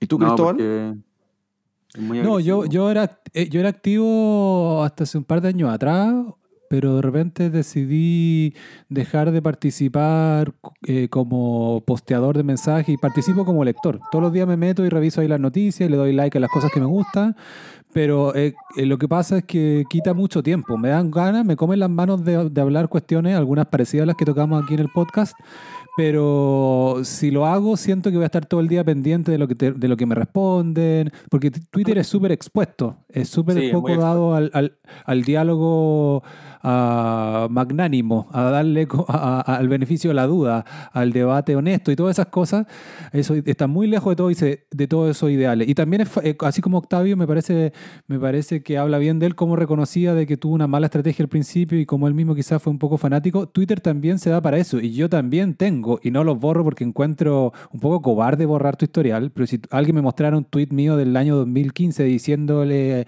condenando a otra persona por algo, eh, no me extrañaría, porque yo también participaba de ese juego, de reírme de otro porque, porque se equivocó en algo o opinó algo que, que- que me parecía incorrecto. Entonces, las redes sociales, si bien también hoy día hay como toda una paranoia con las redes sociales, eh, no, no son la única causa de la locura que hay en distintos países, sí han amplificado o exacerbado eh, la locura que hay, que hay de base permanentemente. Entonces, por una cosa salud mental dejé de postear, pero a veces me pregunto si uno debería ser un poco más, ir a dar la pelea en cosas ahí, entonces quizás en algún momento vuelva a usarlo más, pero eh, implica un alto costo de tiempo y de, y de salud mental participar harto. Sí, hay que estar como súper tranquilo y preparado para que te mega ataquen. Porque, bueno, igual me hice, caché que tuve como una cuenta anónima, ahora tipo en el estallido un poco después, y posteé un par de cosas, pero era así como que de vuelta weón, te tiraron una avalancha encima, o sea, imposible, imposible conversar, ni nada, no, no, no, no te tiraban argumentos, ni un argumento de vuelta, puro odio así. Mal, entonces, Sí, un Entonces, espacio filo. muy tóxico, weón, Twitter, weón. sí, sí, muy tóxico. Sí. Lo ocupo para leer, sobre todo porque las noticias salen antes que en las noticias, ¿cachai? Pero Claro. Para informarme, pero no, pero no me meto. Y también leo algunas discusiones y hilos y cosas, ¿cachai? Pero no, no me meto a, a opinar y no soy activo en ese sentido. Sí, hay gente que lo usa bien, ¿ah? hay gente que, que, que, que aprendió a usarlo bien, es más zen, no pesca nomás. Una, a- Sí. una de las lecciones que, que aprenden a veces eh, con alto costo de tiempo, porque se demoran años en aprender, pero es eh, no pescar a, la- a los trolls, a la gente anónima, que sé yo, no perder el tiempo con esa gente, o sea, que sea como un ladrillo nomás. Entonces hay gente que lo ocupa bien y hay buenas cosas informativas e incluso buenas cosas de opinión, gente que, que, ya tiene tribuna en los medios, que lo, que sabe usar de manera inteligente y también gente que surge en las redes sociales un poco gracias a Twitter y que lo usa, lo aprende a usar de una manera, de, una manera que, que productiva, eso. Este, eh, mi, mi stand-up comedian favorito, Bill Burr, eh, tiene cuenta Twitter y tuitea, él dice, tira una bomba y lo cierra. Entonces se le ocurre un chiste, se le ocurre así un single liner y lo tira y después nunca más revisa, dice no lo abro, no lo abro hasta que, hasta que lo vuelvo a abrir para tirar otro chiste. Eh, y parece que, y su asistente, que es el que le prepara un poco la publicidad y las cartas en el podcast, dice que queda la cagada cada vez que el tira una... Porque siempre es una talla que va llena de veneno a las feministas, weón, o a, o a- o a qué sé yo quién, ¿cachai? Eh, quizás esa es la manera de, de ocuparlo, weón. Eh, Una estrategia. Sí, Oye, Octavio, quizás- algo quizás más. si es que no, quizás si no tuviera, no sé, familia y cosas así, podría ser que fuera más, más radical. En... es que no puede ser que hemos llegado a esta weá, weón. O sea, que, que, que me digáis que si no tuviera familia, pero ¿qué, qué, qué está pasando, weón? Siglo, Sí, weón, weón. año 2020, weón. Lo mismo opino yo. Sí, de hecho, cuenta la leyenda que Octavio tuvo que negociar con su familia para poder decir estas cosas en un micrófono. De hecho, sí, a mi familia le da un poquito de miedo como que me expusiera, que me pudieran funar o alguna cosa así, porque por lo mismo, por el ánimo aquí en redes sociales, en el mundo digital, se caldea mucho. Sí. Pero hay que decir que- mi, que- que mi mujer tiene, una, tiene su marca de ropa y por ahí también podía salir perjudicada, le daba miedo. no sé. Pero, no sé, vamos a, vamos a esperar que seamos todos civilizados, podamos compartir ideas que no hacen daño y que está todo bien. pues. No, hay que decir que expusiste bien tu caso de manera moderada, no, no- ni, ni- cerca de, de traspasar ningún límite. Y Parece que yo fui el. Parece que fui yo el que dijo las cosas más, más graves, weón, aquí. Sí, no sé, igual yo me estoy cuidando porque es que he aprendido, pues si no le estoy diciendo que perdí amigos y toda la weá y que he tenido que pelear con mi familia y todo por esto, entonces como que he aprendido a ser ultra moderado y dar los pasitos así como de un milímetro para no, para no, para no confundir y no piensen que me transformé weón, en el hijo de Pinochet, ¿cachai? Y bueno, y, eh, igual podemos si quieren transgredir un poquito más y, y que también les quería contar que yo igual eh, ahora este último tiempo he aprendido a ver a Pinochet, la figura de Pinochet y todo lo que pasó en esa época un poco distinto, ¿cachai? Porque antes tenía esta idea que me imagino la más común de que Pinochet es un, es un weón, que, qué sé yo, un militar que venía hambriento de poder y se tomó el poder y asesinó a todos los chilenos que pudo y, y se fue. ¿Cachai? Esa era un poco la imagen que yo tenía armada de más chico que era simplemente un weón terrible que había aparecido, no sabemos muy bien por qué, pero, pero que había derrotado a Allende, este presidente normal que había sido electo y que estaba beneficiando al pueblo, y llegó este otro y lo sacó. Y ya no veo tan así la cosa, ¿cachai? Porque también empecé como a entender un poco qué es lo que hizo Allende en su tiempo y por qué Allende fue como el origen de lo que pasó después. Y en ese sentido también he cambiado un poco mi visión. Y bueno, la izquierda también lo ha revisado, no sé si al punto que dices tú, pero también hay como una autocrítica respecto al gobierno de Allende. Eh, siento yo que va creciendo cada vez más y que me parece bien. Eh, ahora lo de Pinochet, Pinochet es una figura que es una figura que va a ser que, va a ser súper difícil que, que alguien arme una defensa que prospere, porque em, por, por las violaciones de los derechos humanos. Y que, claro, si bien dices tú, no hay que hablar de. Hay que hablar con precisión y, y, él violó los derechos humanos de manera eh, sistemática eh, y, los, y, los, y contra, contra sus rivales políticos más extremos, por decirlo así.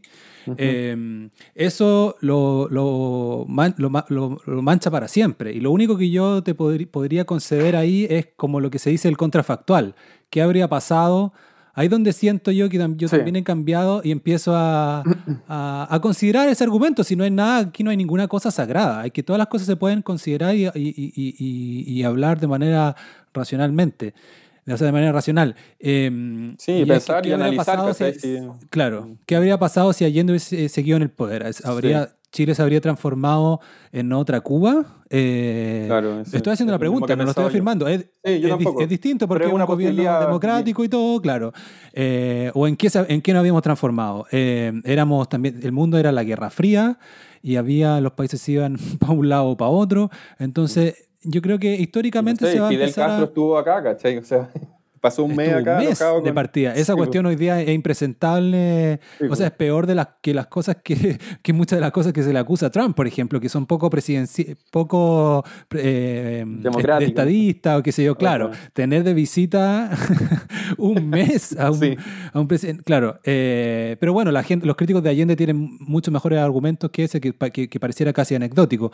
Pero yo cacho que en ese sentido, Octavio, la gente se, se puede dar un debate se va a ir dando un debate válido. Bueno, cualquier debate es válido, pero en fin, ese, ese debate le veo más lado que prospere. Pero la defensa de Pinochet como de figura y qué sé yo, me parece que siempre va a quedar eh, recluida a un grupito muy pequeño.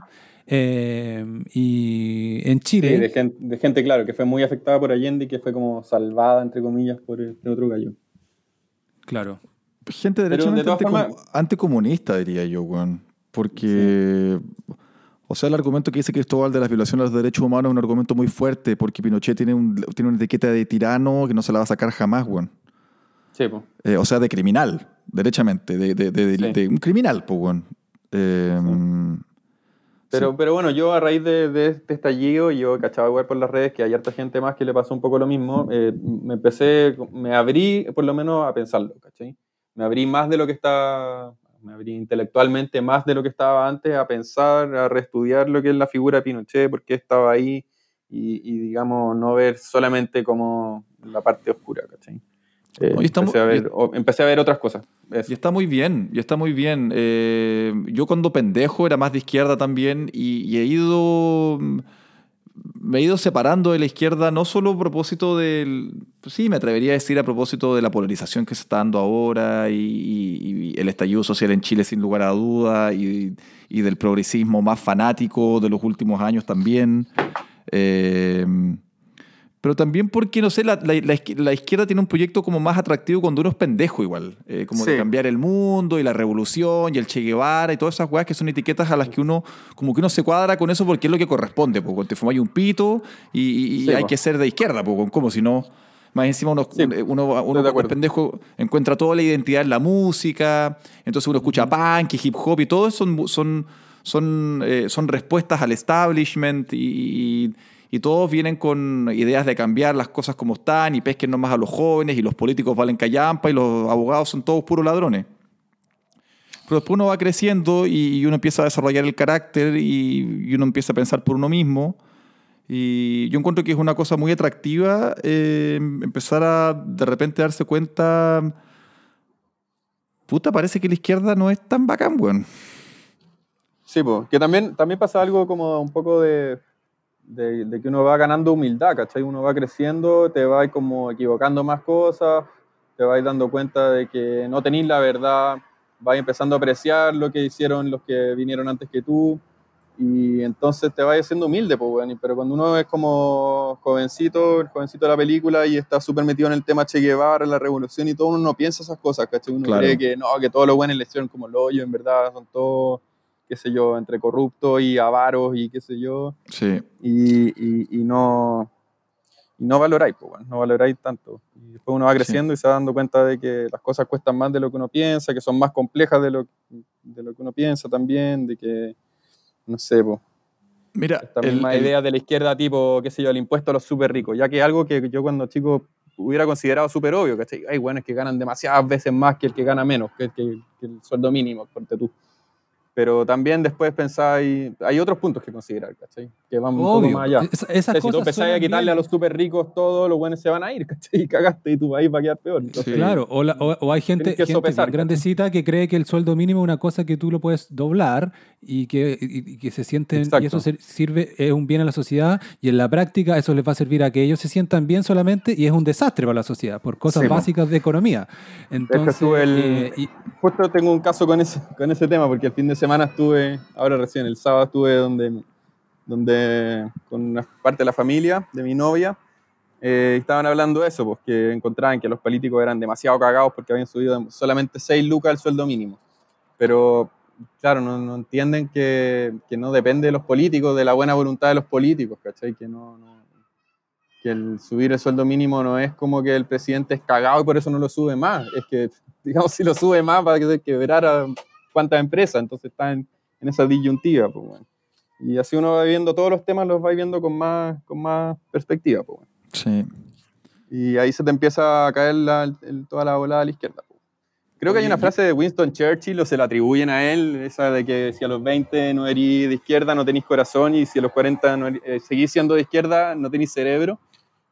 Eh, no estoy seguro que sea de Winston Churchill, pero es una frase que igual... No, sí, la he visto harto, es como, pero es, es- es bien repetida, así es como un poco el, el poema que le adjudican a Borges, ya me, me Sí. confundo, pero No sabemos de Pero dónde sí, viene, está buena. Ahora tiene- también- Tiene razón.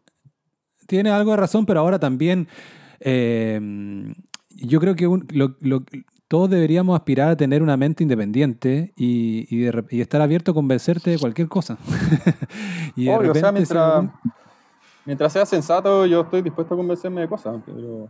Claro, yo confío más en eso, en, en- en esa postura, o sea, que la gente que tiene postura fija y que dice yo soy de derecha porque hay que respetar la institucionalidad y el orden, eh, y- o la que dice yo soy de izquierda porque es el lado correcto de la historia, y que es su postura fija de por vida, me, parece más sospechoso que la gente que es un poco más inquieta y que está dispuesta a replantearse cuestiones. Entonces también, para, para ser eh, consecuente con eso, estoy abierto a que un día vuelva a hablar con Octavio y Octavio diga, ahora resulta que soy, volví a ser de izquierda, o soy de no sé qué cosa nueva.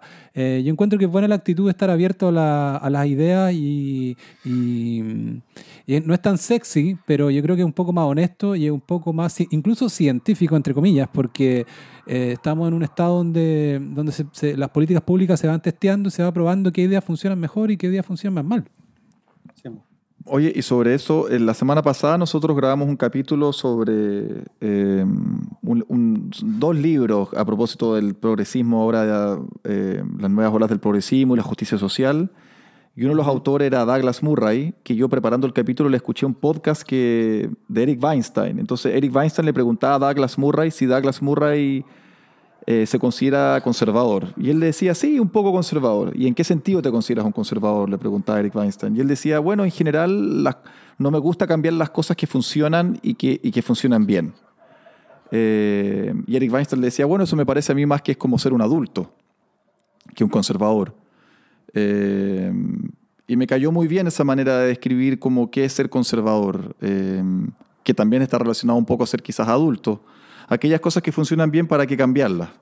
Eh, y en ese tono, y, no sé si, no sé si a, a, título de cierre, a mí la constitución hasta ahora no ha funcionado tan bien, weón. Y por eso soy pro a cambiarla. Creo que podría funcionar mucho mejor, weón.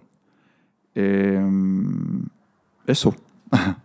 Sí, pero, sí, pero no, no hagamos repetir a Octavio el, el argumento que ya dio. no Igual si tengo un argumento eh, más que podría dar, eh, que es que ah, yo, bueno, creo, a, yo, creo que, yo creo que lo que no ha funcionado tan bien es la aplicación de la Constitución y la clase política.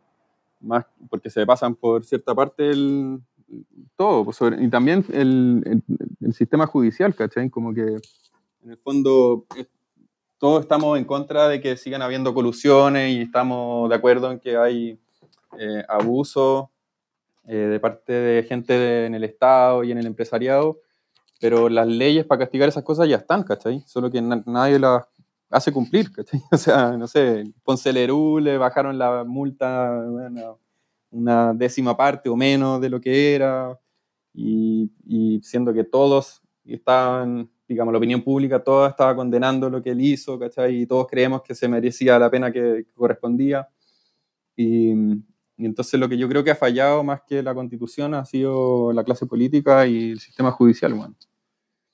Eso me pasa. Entonces también creo que hay como un aprovechamiento del mundo político en, en desviar la atención hacia el cambio constitucional como para lavarse las manos y, y, y entre renovarse y también posiblemente ganar nuevas atribuciones, ¿cachai?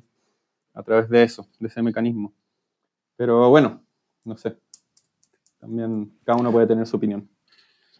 Octavio, eh, te agradecemos mucho tu, tu, tu, visita al podcast. Esperamos que no sea la primera y te, te felicito por, por tener la, la, valentía de contar algo que es impopular en tu círculo y por, y por contar tu historia de giro político y, y también porque te ha permitido ya en este, en este año, ya que vas desde estallido social, de analizar de cómo, de cómo tener una mejor estrategia y analizar cómo tú mismo eh, puedes haber cometido errores en la manera de, de, de, comunicar tu idea. Así que me parece muy interesante eh, tu evolución. Así que muchas eh, bueno, gracias por, por venir.